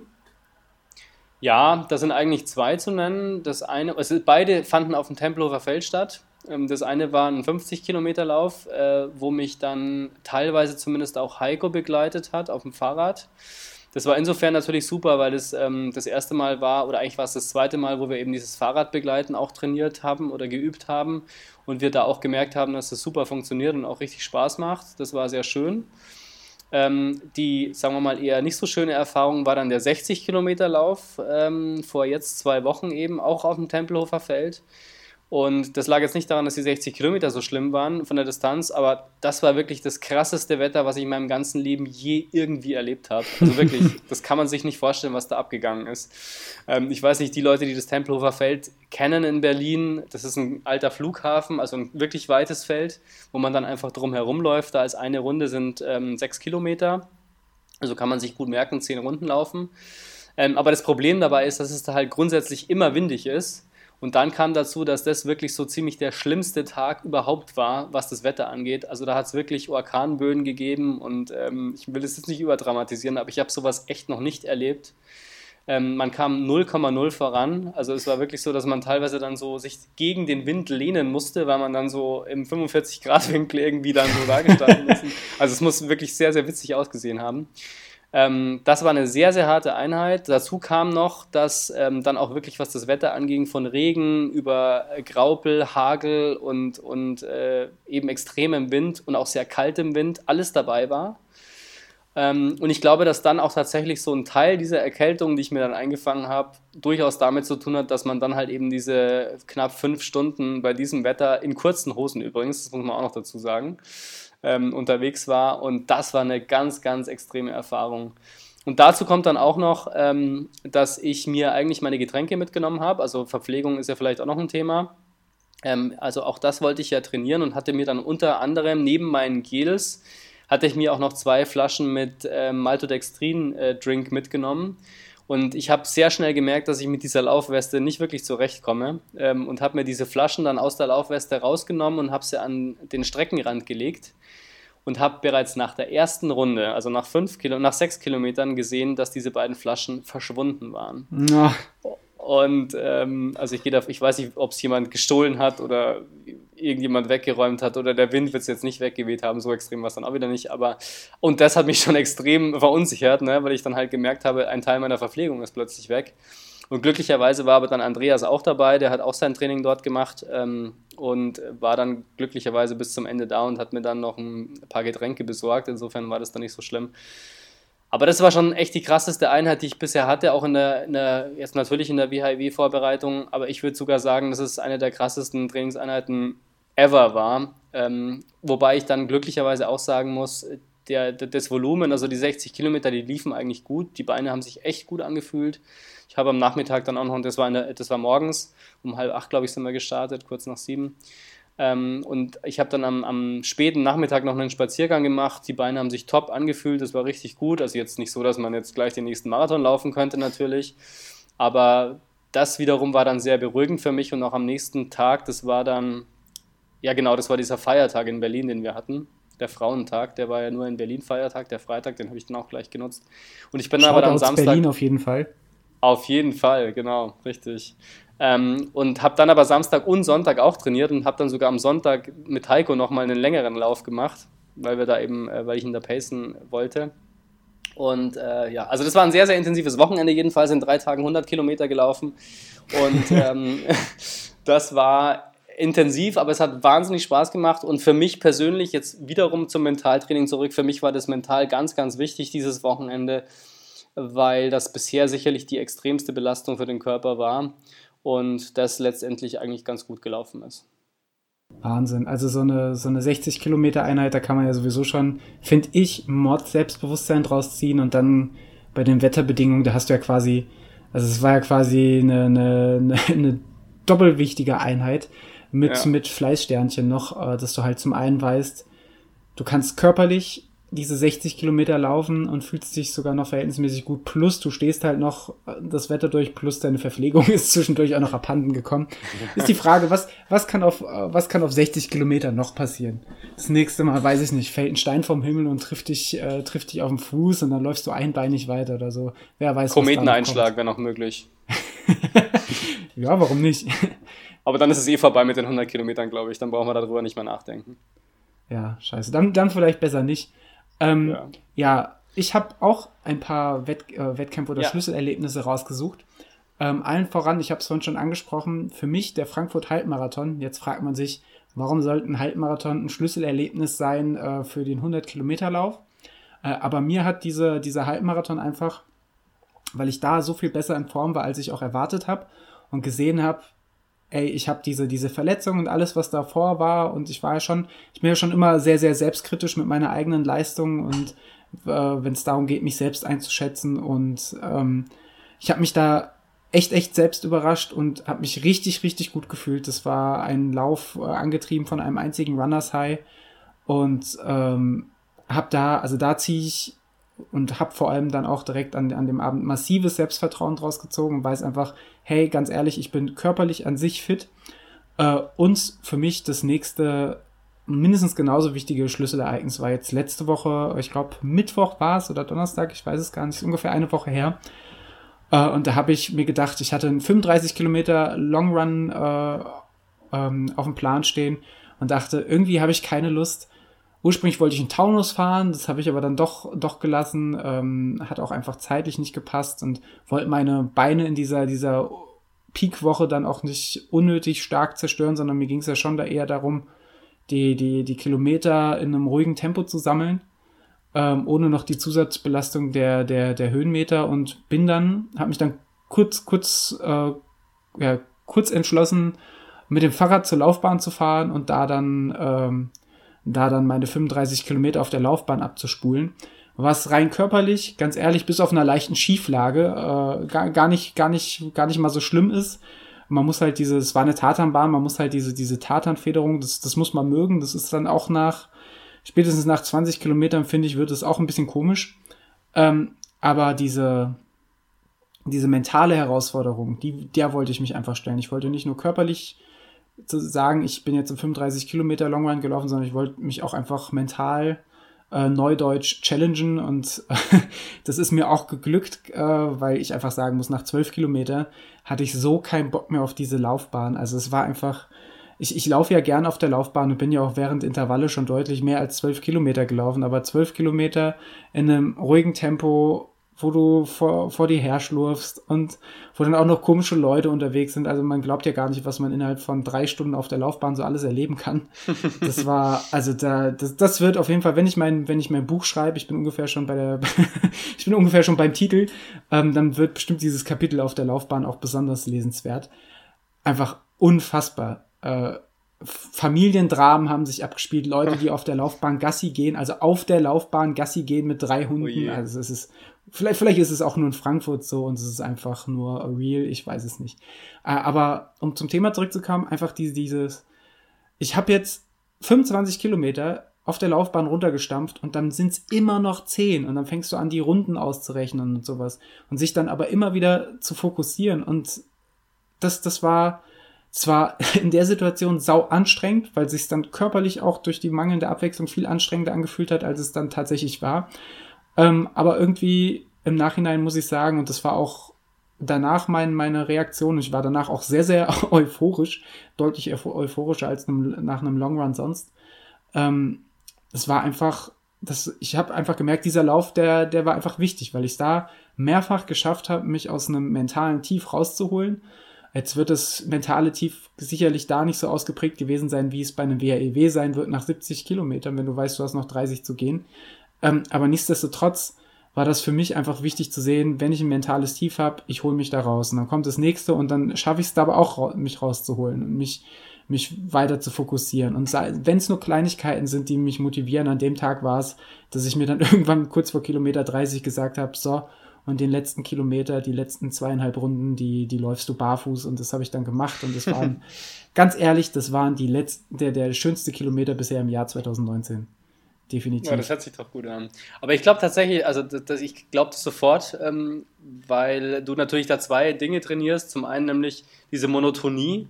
Also du kannst dich eben nicht an irgendwelchen landschaftlichen Highlights oder sowas hochziehen. Du hast einfach immer das Gleiche, um mit dieser Monotonie klarzukommen. Das wird natürlich bei einem extrem langen Lauf umso wichtiger. Und zum anderen siehst du halt einfach das Ende nicht. Ne? Du kannst das Ende einfach nicht absehen. Bei deiner Hausstrecke weißt du, okay, jetzt kommt der Baum, jetzt kommt die Ecke, jetzt hast du noch so viel vor dir. Ähm, bei der Bahn hast du das halt einfach nicht. Und das sind halt zwei Aspekte, die einzutrainieren und mit denen klarzukommen, das ist schon mal ein Riesenschritt. Ähm, und äh, gutes Barfußlaufen habe ich tatsächlich in meinem ganzen Leben noch nie ausprobiert, wäre vielleicht auch mal ganz witzig. Ähm, aber da kannst du ja zur Not beim WHEW dann einfach Niklas die Schuhe ähm, aufs Rad werfen und die letzten 10 Kilometer barfuß laufen. Ganz ehrlich, was mich wirklich wahnsinnig motiviert hat in der Situation, war einfach, ähm, wenn, wenn ich es doch, wenn, oder, oder gefreut hat, wenn ich es doch schon schaffe, 35 Kilometer mit mir allein und meinen bräsigen Gedanken da auf der Laufbahn zu verbringen, in, in der stetigen Monotonie und Eintönigkeit. Was, was soll mir auf 100 Kilometer passieren, wenn ich, wenn ich so Leute wie Niklas und meine, meine, meine, meine Begleitstaffel dabei habe? Ähm, das ist ja, also da habe ich ja noch richtig charmante Begleitung und wer schon mal mit Niklas gelaufen ist oder Fahrrad gefahren ist, der weiß, äh, das, das, ist, das ist eine Freude für alle Sinne. Also das, das ist einfach, äh, da, da, da, da freue ich mich regelrecht drauf. Ich weiß immer noch nicht, ob Niklas weiß, worauf er sich eingelassen hat, wenn, wenn er mich da mental zwischendurch zusammenflicken muss, plus einfach äh, äh, Zeit X, vielleicht kommen wir dazu nachher noch, auf dem Sattel verbringen muss. Ähm, aber äh, ich, ich freue mich, dass er äh, sehr, sehr, sehr drauf, dass er sich drauf eingelassen hat. Und äh, ja, jetzt kann ich aber heute auch sagen, ich, diese 35 Kilometer auf der Laufbahn waren mental eine große Herausforderung. Ich bin froh, dass ich sie geschafft habe. Heute hatte ich einen Long Run, musste 10 Kilometer mhm. durch die Frankfurter Innenstadt mitsamt Zeil, Römer und Eiserner Steg. Alle Touristen-Hotspots, äh, die, die ich greifen konnte, mal kurz mitgenommen. Alte Oper hatte ich auch noch auf dem Plan äh, Kudos und Shoutouts an äh, den Komoot äh, oder Komoot Streckenplaner, der mich da wirklich sehr weise geführt hat. Ähm, hätte natürlich auch einfach selber gucken können, die Strecke kontrollieren können, habe ich nicht gemacht, von daher selbst angeschmiert. Aber 10 Kilometer Frankfurter Innenstadt als, als Läufer und das bei, bei zu dem Zeitpunkt gutem Wetter und die Straßen waren voll. Ähm, das ist auch mental durchaus ein Erlebnis. Äh, ich weiß, ich bin immer noch unschlüssig, was schwieriger war. Tatsächlich stand heute, aber vielleicht einfach, weil es noch so nah dran ist, war der Lauf durch die Innenstadt dann doch irgendwie noch anstrengender. Also ich kann dir nur sagen, ich habe Komoot bisher ein einziges Mal ausprobiert. Ähm, ich bin nach 500 Metern, hätte ich in einen Feldweg laufen sollen, den es nicht gab. Und äh, nach 500 Metern war somit meine Komoot-Karriere auch gleich wieder beendet. Insofern werde ich das jetzt erstmal auch nicht mehr ausprobieren, glaube ich ich war halt so naiv und habe mich auf Komoot heute Morgen noch, weil ich gestern auch irgendwie nicht mehr dran gedacht habe und heute dann zur Bahn musste, weil ich einen A nach B äh, Long Run gemacht habe und habe mir die Strecke heute Morgen zusammengeklickt schnell, habe sie mir dann auf meine Garmin-Uhr gezogen, sodass ich einfach den Track nur noch ablaufen musste und dann war auch nicht mehr so viel mit variieren und ich dachte, da bin ich ganz stumpf. Ich laufe das Ding jetzt ab, wie es kommt. Und man muss halt echt sagen, also ich glaube, Kubut will einem da sehr entgegenkommen, zu sagen, wir schicken euch nur über die feinsten Trails. Ähm, das Ding ist, wie du schon sagst, wenn du an einem Feld vorbeiläufst, dann schickt er dich lieber querfeldein über irgendeinen ja, Trampelpfad ja. übers Feld, anstatt dass du einfach über die gleiche Distanz den gut ausgebeten, äh, ausgebauten Forst oder Feldweg vor dir nimmst. Also es ja. ging mir so oft so in den Feldern kurz vor Frankfurt, dass ich da einfach mitten durch die Walachei gestampft bin und ich gucke nach links und 500 Meter weiter ist halt einfach so ein ganz normaler Schotterfeldweg, den ich auch locker hätte ne mitnehmen können. Aber so ist das. Es ist, wenigstens fühlt sich der Lauf so auch mal ein bisschen nach Abenteuer an und man erlebt was und die Zeit geht ja auch irgendwie rum. Das stimmt, das stimmt, absolut. Ja. Wenn wir weitergehen, vielleicht, wir haben ja wieder ein großartiges Pad vorbereitet. Ähm, wäre jetzt ein nächster Punkt noch, den wir kurz ansprechen könnten, ein Ernährungsplan. Das Thema Ernährung ist ja ein ganz großes. Ich glaube, das ähm, lässt uns hier auch so schnell nicht mehr los bis zum WHEW. Nee. Ich glaube, das wird uns permanent begleiten. Äh, wahrscheinlich auch darüber hinaus. Das wird wahrscheinlich jetzt immer ähm, ein, ein großes Thema bleiben. Ich fürchte es. Einfach ganz stumpf die Frage: Hast du schon einen Ernährungsplan? Hast du schon, was hast du im Training jetzt schon ausprobiert? Ähm, hast du schon irgendwas fix, wo du weißt, dass, das wirst du auf jeden Fall machen? Und wenn du noch keinen Plan hast, wird das passieren und wie wird es passieren? Also ich habe ich habe viel ausprobiert und habe bisher kaum etwas davon vertragen, leider Gottes. Also ich oh, habe okay. in einem schönen, schönen Long Run mit Niklas, wo er mich auf dem Fahrrad begleitet hat, mal Laugenbrezeln probiert, was, was ich im ersten Moment wahnsinnig geil fand. Äh, allein geschmacklich, was mir aber auch sofort auf den Magen geschlagen ist. Und ich habe für mich die Erkenntnis leider rausziehen müssen, dass eigentlich alles, was irgendwie feste Nahrung ist oder was ich kauen muss, dass, dass mir das unglaublich also spätestens 20 Minuten später, vielleicht 30 Minuten später unglaublich auf den Magen schlägt. Ähm, da auch wieder großer Vorteil, wenn man an einer äh, Laufbahn läuft. Alle 400 Meter hast du eigentlich die Möglichkeit, auf Toilette zu gehen, insofern sie dann äh, nicht abgeschlossen sind. Das ist tatsächlich auch schon mal definitiv ein Lifehack, ähm, wenn man mal sowas ausprobieren möchte. Äh, aber nee, tatsächlich bin ich da, ja, bin ich da, was feste Nahrung angeht, echt, echt unschlüssig und so ein bisschen geknickt. Mhm. Ähm, ja, was, was, ich, was noch auf meiner To-Do-List steht, sind jetzt Reisbällchen, so als letzter äh, Nothaken, mhm. die ich mir jetzt aus dem Scott Jurek-Buch, äh, die ich mir da angeguckt habe. Äh, Eat and Run ist ja auch ein Klassiker. Ähm, mhm. Habe ich kürzlich jetzt tatsächlich erst gelesen, vergangene Woche, und ähm, dachte, das könnte ich auch nochmal ausprobieren. Reis ist ja auch äh, jetzt gar, gar nicht mal so verkehrt. Esse ich, esse ich so auch gern, das könnte was sein, worauf ich mich freue, aber ja, äh, ich, ich werde es vorsichtig ausprobieren und ansonsten werde ich wohl überwiegend auf äh, Flüssignahrung äh, ja, zugehen. Also was bei mir wirklich richtig gut funktioniert nach wie vor äh, sind meine Gels, die ich für mich entdeckt habe von Squeezy. Ähm, Werbung bei Markennennung und so, ähm, die, die finde ich, finde ich klasse in Kombination dann bei mir nach wie vor mit den äh, von GU heißt die Firma, glaube ich, diese Gums, die so ein bisschen wie Fruchtgummis sind die ich im Zuge des Münstermarathons für mich entdeckt habe. Ähm, und äh, da hat mir der, der liebe Adrian den Tipp gegeben, ist wohl auch unter Triathleten recht verbreitet, einfach diese, diese Gels zur besseren Verträglichkeit auch einfach mal in Wasser auflösen äh, mit einer Prise Salz. Und das habe ich heute ausprobiert und ich muss sagen, das hat richtig gut pro, äh, funktioniert. Ich weiß jetzt noch nicht, wie viel, wie ich, wie ich das Mischverhältnis mache zwischen Gel und Wasser. Das werde ich jetzt in den kommenden Wochen noch ein bisschen erproben. Äh, und ich sollte definitiv weniger Salz nehmen als heute, weil das, oder ich habe es nicht genug vermischt. Auf jeden Fall musste ich nach dem ersten Schluck dann doch plötzlich ein bisschen würgen. Äh, wusste aber auch gleich, woran es lag, weil ich direkt ultra den salzigen Geschmack auf den Lippen hatte. Ähm, es hat sich, glaube ich, einfach nicht gescheit vermischt. Ähm, aber dann, dann äh, danach ging es richtig gut.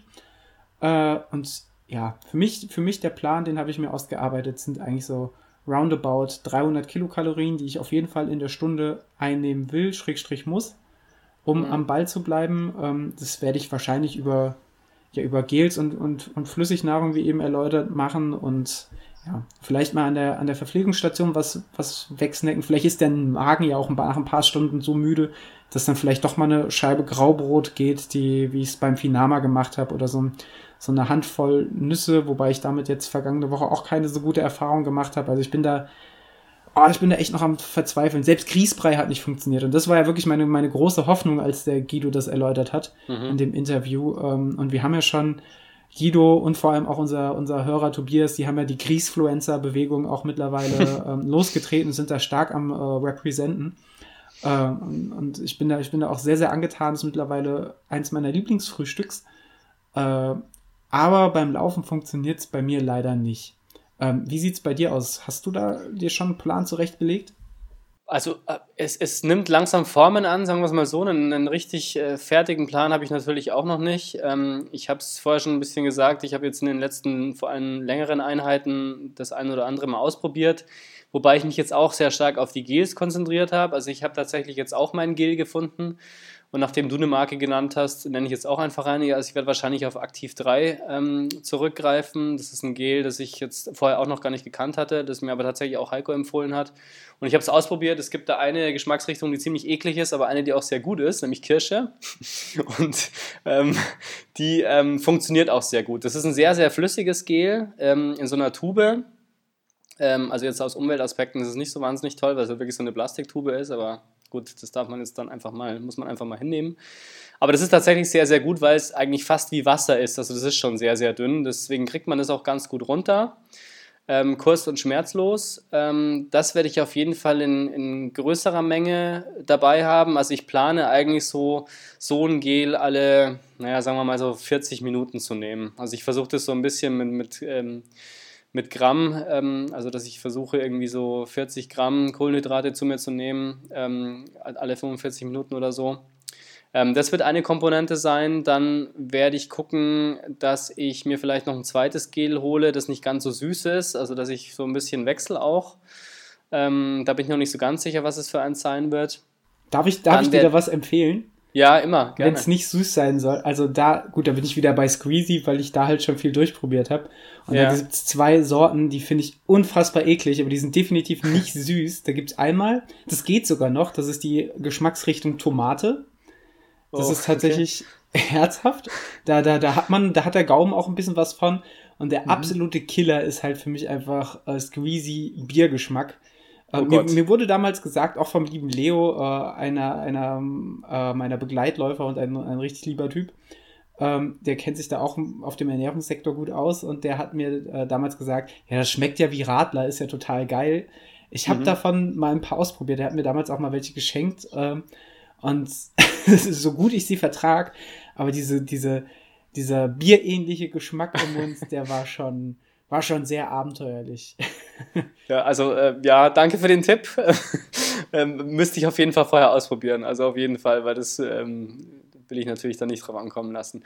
Ja, mal gucken. Also das weiß ich noch nicht so ganz genau. Ähm, dann werde ich auf jeden Fall einen Drink natürlich dabei haben. Also äh, ich plane eigentlich auch diesen, diesen Maltodextrin-Drink äh, da mitzunehmen, der mir da jetzt ähm, am Tempelhofer Feld leider verwehrt geblieben ist.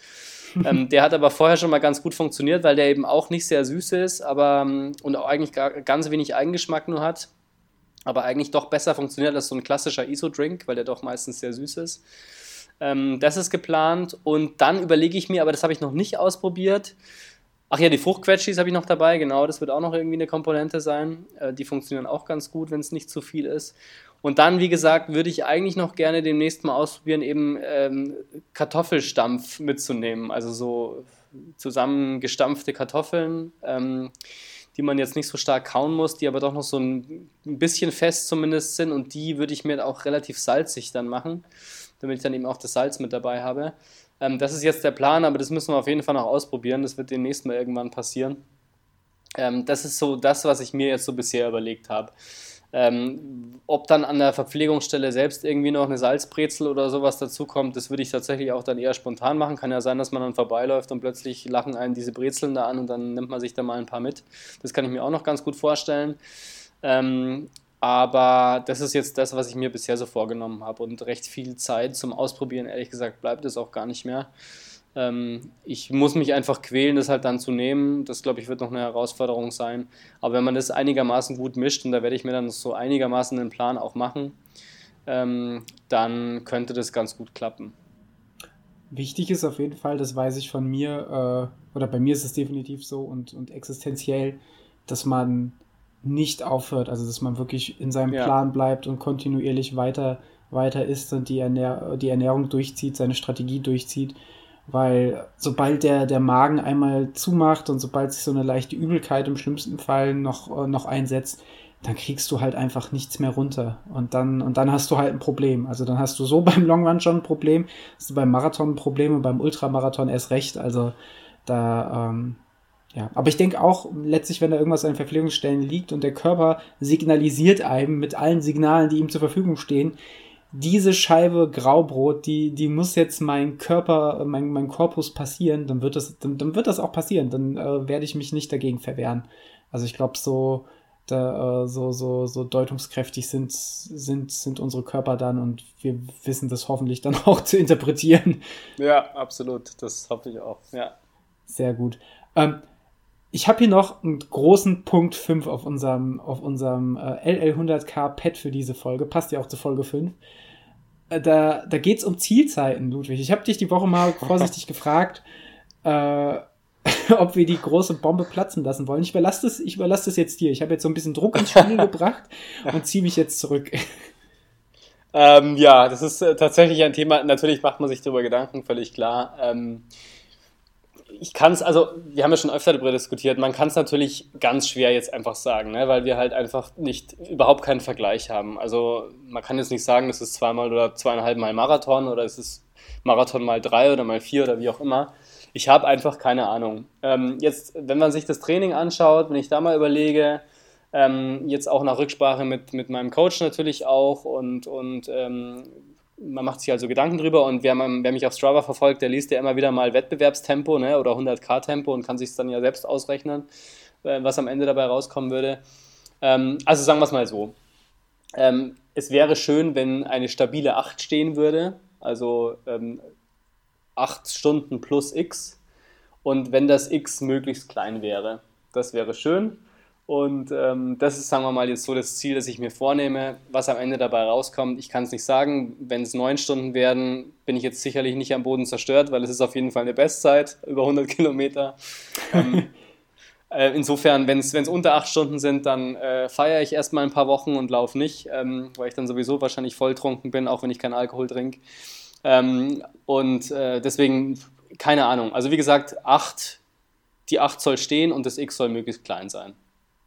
Das ist mal eine, eine ehrliche und auch ambitionierte, aber zeitgleich auch realistische Einschätzung. So viele Adjektive in einem Satz.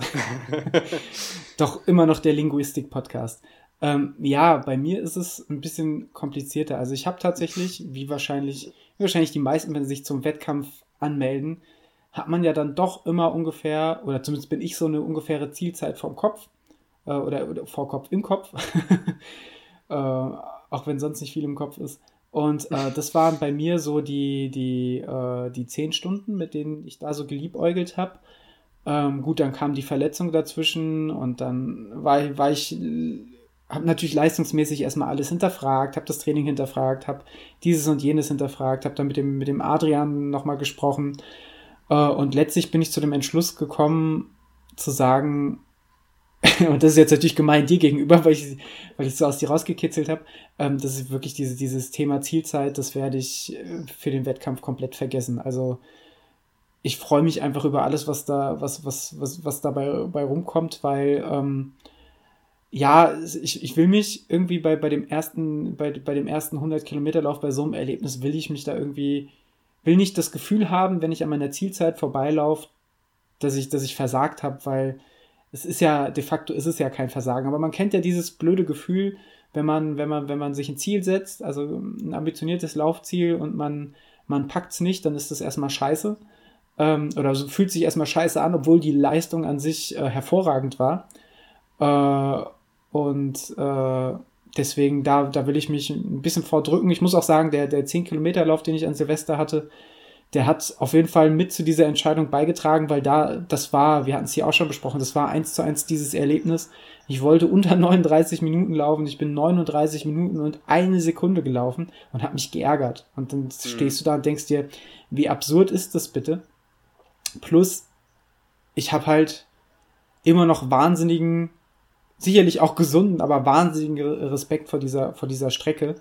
Und habe noch im Kopf, wie, wie, wie man, wie man äh, bei der Ultramarathon-Distanz einbrechen kann ähm, und was da für Probleme auf einen zukommen können.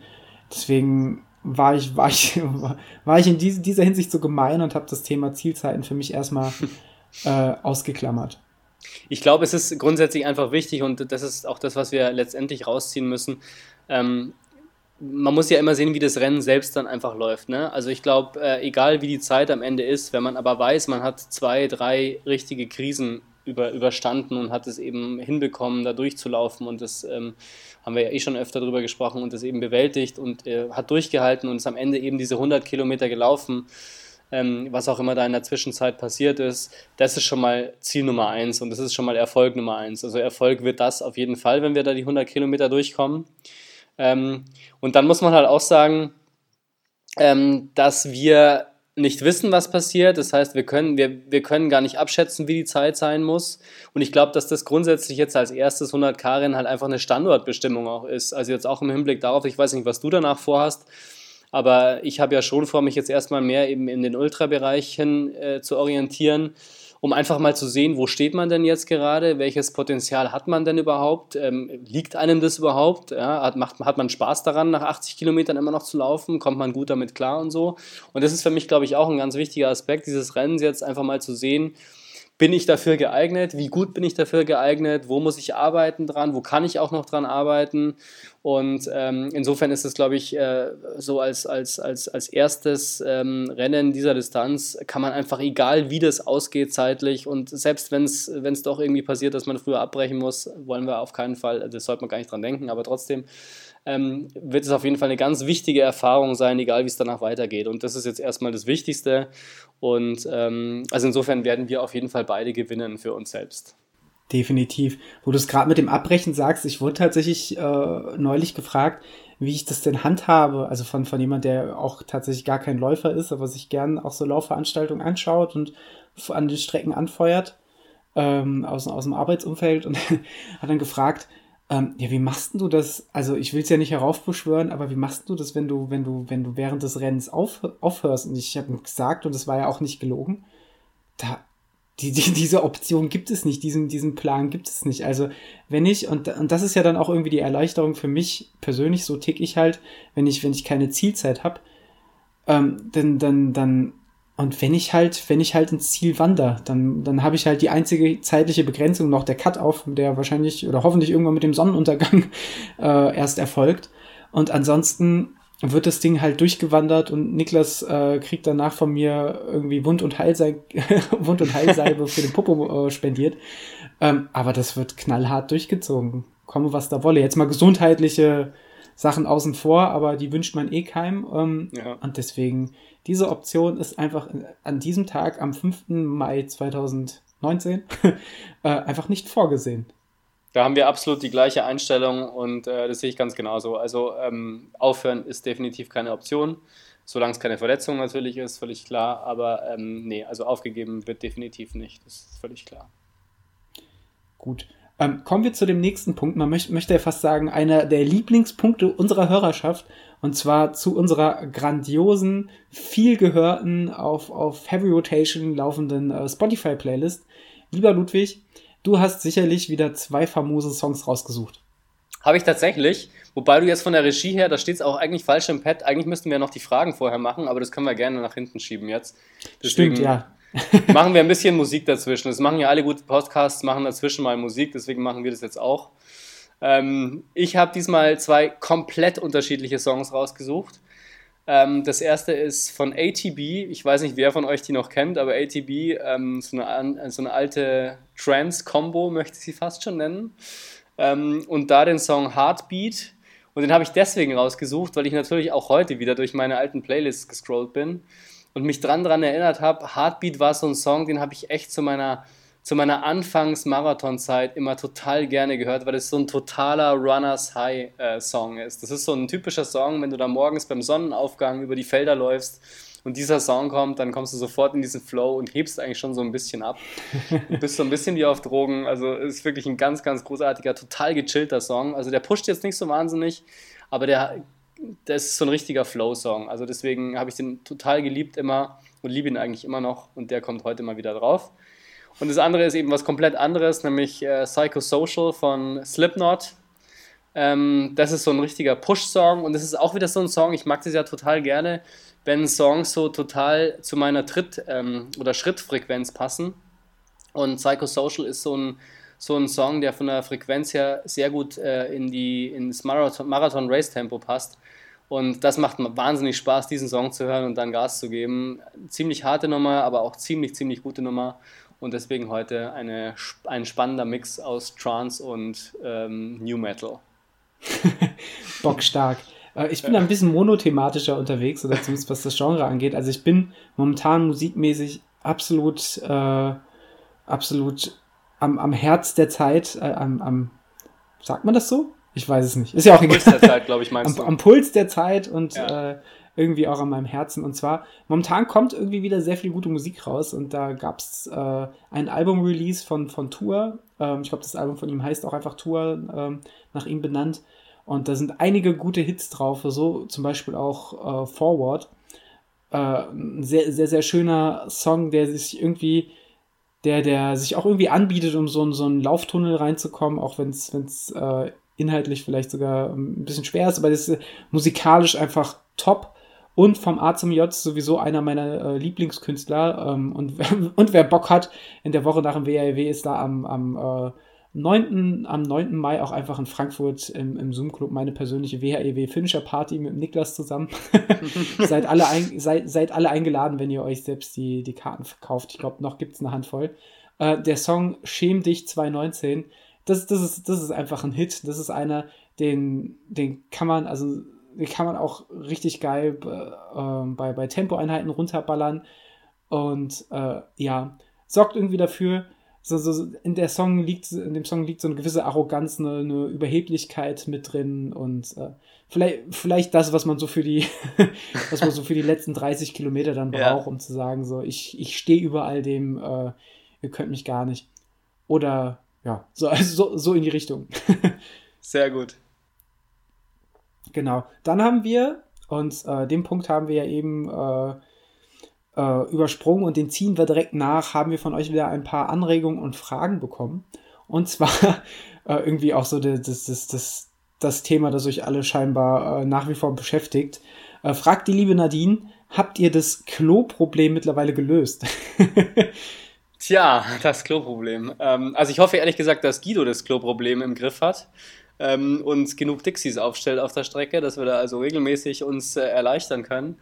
Ähm, also ganz ehrlich, um auf dieses Thema nochmal zurückzukommen und vielleicht auch abschließend zurückzukommen, ähm, ich mache mir da eigentlich keine großen Sorgen. Also ich mache mir da bei Marathons oder bei kürzeren Distanzen mehr Sorgen, weil ich weiß, ähm, man hat diese, ja, muss ich jetzt eine Minutenzahl nennen, aber man hat diese ein, zwei Minuten, die man dafür braucht. Ähm, ähm, die hat man einfach und da muss man sich keine großen Gedanken machen, dass man da jetzt wertvolle Sekunden verliert. Deswegen bin ich da eigentlich entspannt. Ähm, bei acht Stunden kann es durchaus mal passieren, dass man eben nicht nur in die Büsche muss, sondern tatsächlich aufs Dixie.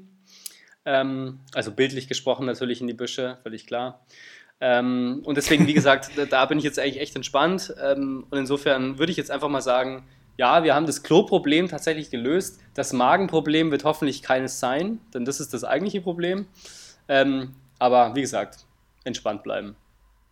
Also ich werde auf jeden Fall in Niklas Fahrradrucksack äh, nochmal so eine sicherheitshalber so eine Rolle äh, bestes Hakle Kamillenklopapier, glaube ich, packen oder sowas.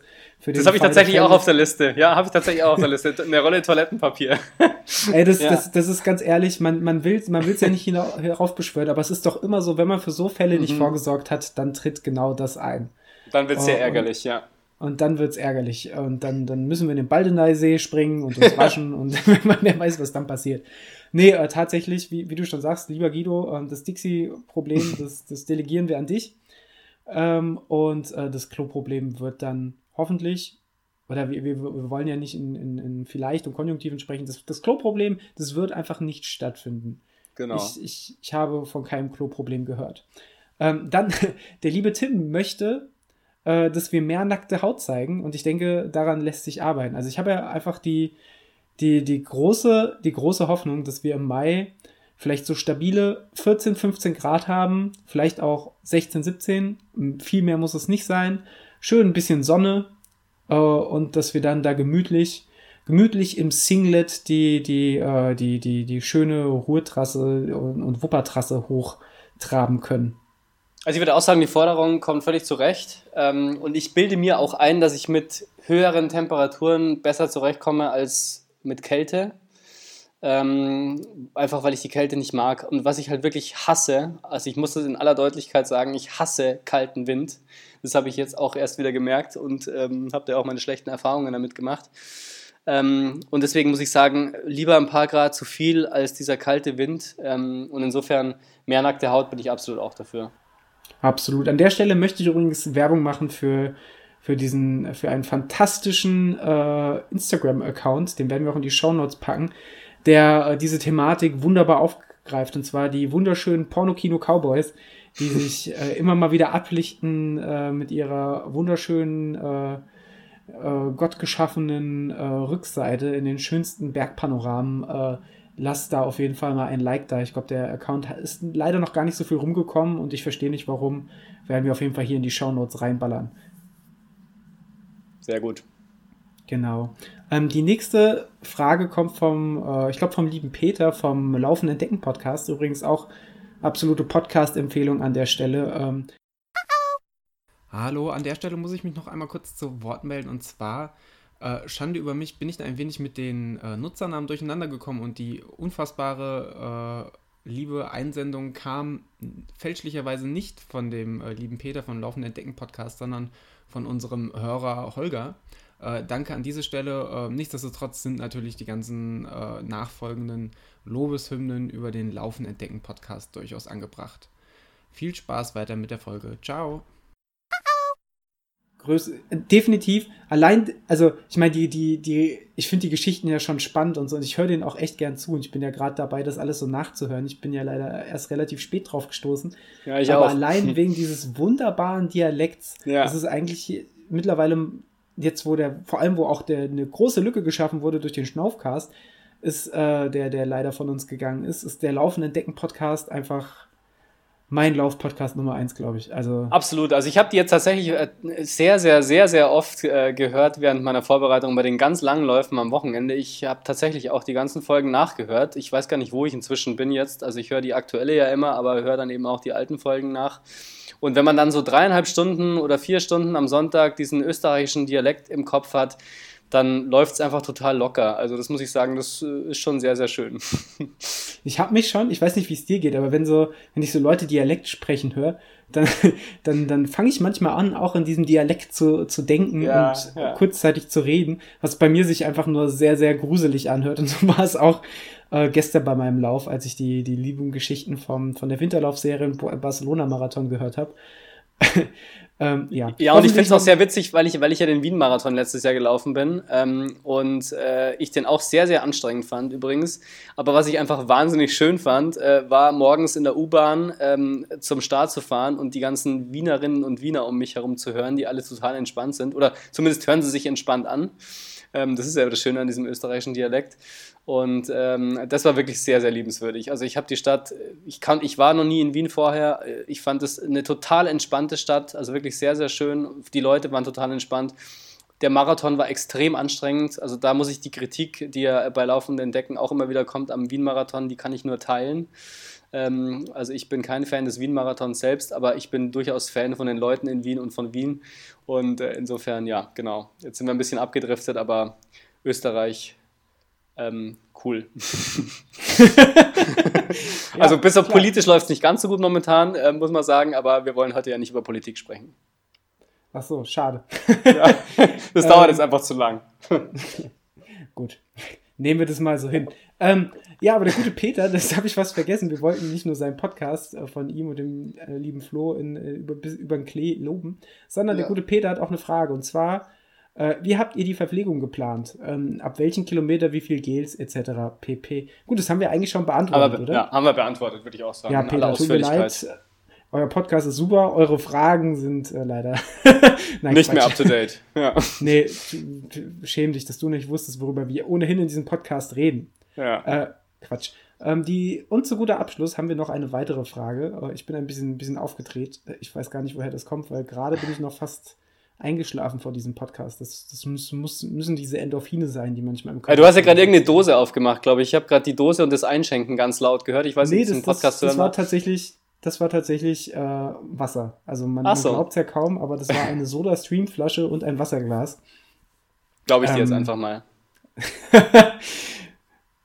ähm, ja, die, die, die Frage passt dann tatsächlich zu der Anmerkung. Und zwar hat die liebe Lisa gefragt, wie macht ihr das mit der Integration von so großen Laufumfängen im Alltag? Ihr seid ja beide berufstätig. Ist das bei euch so durchgeplant? Äh, seid ihr da eher spontan? Welche Drogen nehmt ihr, um so viel Energie zu mobilisieren? Ähm, ja, Ludwig, äh, ich gebe mal weiter an unseren äh, Drogen-, Endorphin- und Mannerwaffel-Experten. ja, ähm, puh, gute Frage. Also natürlich berechtigte Frage. Ähm, ich glaube, das hat ein bisschen damit zu tun, was wir auch in der letzten Folge mal angesprochen haben. Man muss sich dieses Laufen einfach äh, zur Gewohnheit machen und muss für sich selbst auch ein bisschen feststellen, wann man es am besten machen kann. Ähm, ich war immer schon so ein bisschen Frühaufsteher, also ich war immer morgens am, am meisten aktiv und bin eigentlich immer abends müde. Es hat jetzt gar nicht unbedingt was mit dem Laufen zu tun. Aber da passt es natürlich dann auch sehr gut und deswegen laufe ich eigentlich immer morgens und meistens auch relativ früh. Also ich versuche eigentlich immer so zwischen 6 Uhr, 6.30 Uhr rum zu starten. Und das lässt sich eigentlich ganz gut vereinbaren. Also sowohl mit Familie als auch mit Job, als auch mit allen anderen Möglichkeiten, äh, mit allen anderen ähm, Verbindlichkeiten, die man so hat. Ähm, allerdings ist es tatsächlich so, dass dann halt nicht so wahnsinnig viel Zeit für irgendwas anderes bleibt. Ne? Also ähm, ich sammle keine Briefmarken, ich bin kein großer Gamer, weil ich einfach keine Zeit dazu habe. Ich lese noch sehr viel, das schon, aber das kann man auch ganz gut integrieren, das kann man auch mal machen, wenn man müde ist. Ähm, aber es ist tatsächlich so, dass, dann, dass es sehr viel mit Gewohnheit zu tun hat und wenn man morgens aufsteht und seinen, seinen Kaffee getrunken hat und ein bisschen wach geworden ist, dann weiß man halt einfach, was als nächstes kommt, nämlich Training. Und dann denkt man auch gar nicht drüber nach, ob man jetzt die Zeit dazu hat oder was man da groß drum herum planen muss. Das hat sich dann so gut eingespielt, ähm, dass das gut funktioniert. Und ich hatte tatsächlich ein bisschen Bedenken ähm, in der Ultra-Vorbereitung, dass die Umfänge dann eben, eben auch so lang und die Läufe auch so lang werden, dass das dann unter der Woche nicht mehr funktioniert. Aber das hatten wir eh schon diskutiert. So wahnsinnig viel Unterschied ist da gar nicht. Und die richtig langen Dinger, die bleiben am Wochenende. Klar, da muss man dann manchmal ein bisschen mehr Zeit einplanen. Ähm, aber das, auch das funktioniert eigentlich ganz gut, wobei man da auch immer sagen muss, ich habe großes Glück und bin auch sehr, sehr dankbar dafür, dass sowohl mein Arbeitsumfeld als auch meine Familie ähm, das alles mitträgt und akzeptiert, manchmal mit Zähneknirschen, manchmal auch wirklich mit einem Lächeln.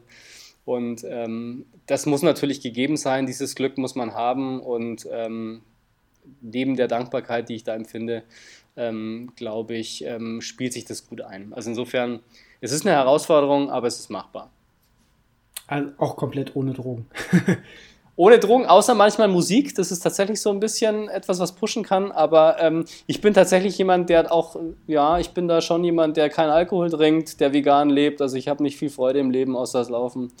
Und, ähm, aber das funktioniert gut. Stark. Ähm, ja, bei mir ist es tatsächlich äh, manchmal schon eine Herausforderung, manchmal nicht. Also ich bin da auch Gott sei Dank mit einer äh, sehr, sehr lieben und, und sehr unter, unterstützenden Freundin gesegnet die das Ganze, äh, die das Ganze äh, doch häufig auch, oder ja, was halt, ich wollte sagen manchmal, aber doch häufig passt, häufig auch erst ermöglicht, indem sie mir den Rücken freischafft oder auch mich bei Wettkämpfen begleitet äh, und, und ähnliches. Ähm, und durch meine Jobsituation mit dem, mit dem Schichtdienst habe ich äh, ab und an die Möglichkeit, das Privileg oder muss äh, auch mal unter der Woche laufen äh, habe dann unter der Woche meine freien Tage und ich finde es persönlich, zumindest was den Laufsport angeht, äh, was das Privatleben angeht, ist eine andere Sache. Natürlich, wenn der Partner am Wochenende frei hat, will man auch am Wochenende frei haben. Aber was das Laufen angeht, finde ich es tatsächlich sogar ganz angenehm, unter der Woche frei zu haben, weil selbst wenn du populäre Laufstrecken abläufst oder wie ich heute am, am Feldberg bei gutem Wetter rumläufst, äh, es ist einfach nicht so, äh, so überfüllt und du hast mhm eher deine Ruhe und kannst auch mal so ein bisschen durch die Gegend schlurfen zu Zeiten, wo jetzt nicht äh, überall die Kacke am Dampfen ist. Äh, generell, ja, kann es auch mal schwierig werden. Also ich hatte jetzt vor kurzem eine Phase, da hatte ich dann auch ab und an mal meine sieben Dienste in Folge.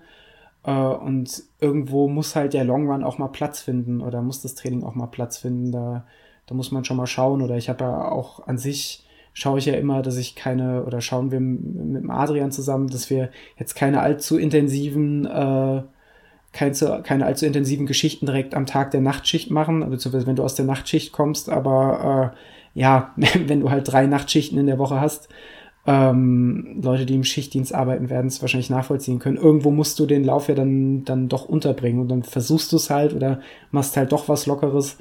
Ähm, ja, aber mit viel Gebastel und eben aufgrund der, der Unterstützung äh, einerseits von, von der lieben Maria, die mich da begleitet und unterstützt, auf der anderen Seite vom, vom lieben Adrian, der mir da den, den Trainingsplan werkelt, ähm, klappt das bei mir zeitlich doch echt gut. Aber ansonsten sehe ich das eigentlich ähnlich so wie du, wenn man wenn man als ersten Tagesordnungspunkt auf der Agenda seinen Lauf abhakt, dann hast du, dann hast du den auf jeden Fall untergebracht und dann hast du vielleicht eine Möglichkeit, wie du den Rest zeitlich dann noch drumherum biegst. Äh, und ja, wie du auch schon gesagt hast, andere Hobbys bleiben dann halt schon manchmal auch liegen. Ne? Das, das gehört dazu. Also im Gegensatz zu dir bin ich schon äh, den, den Videospielen und sonstigen Erheiterungen doch sehr, sehr zugeneigt. Ähm, muss aber auch sagen, da, da muss man ab und an dann auch Prioritäten setzen, weil äh, die Zeit hat man dann nicht immer. Und wenn man die Zeit hat, wird es dann halt uh, umso mehr zelebriert.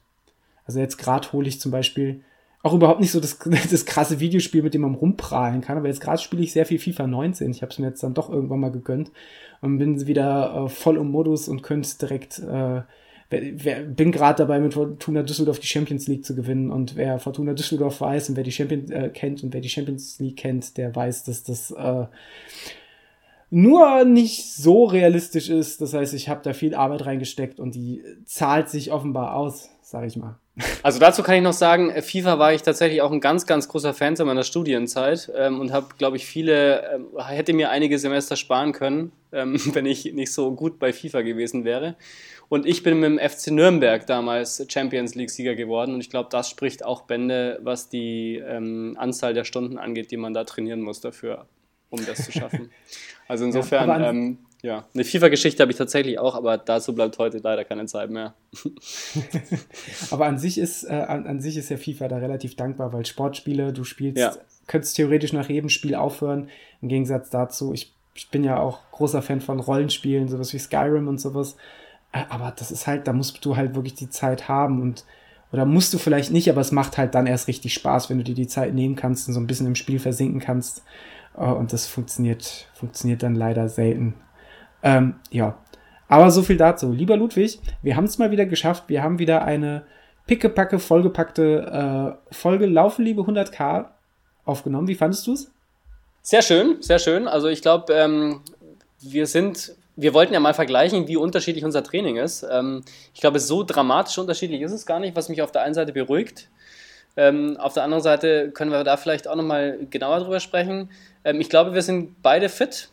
Ich hoffe es zumindest. Und ähm, jetzt so vier Wochen noch, äh, muss ich sagen, also ich habe ja vor kurzem mal gesagt, ich bin nicht aufgeregt. Ähm, so ein bisschen aufgeregt bin ich jetzt schon, muss ich sagen. Vier Wochen ist keine lange Zeit mehr.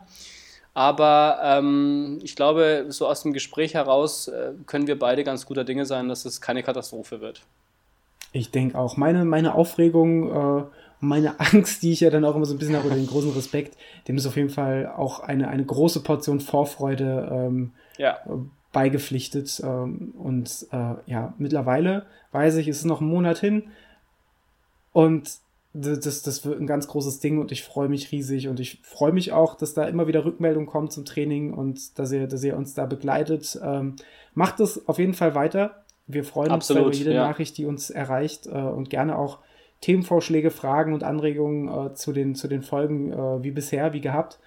Und äh, ich denke, dann hören wir uns in wenigen Wochen wieder. So ist es. So machen wir das. Bis dann. Ciao, ciao. Bis dann. Ciao.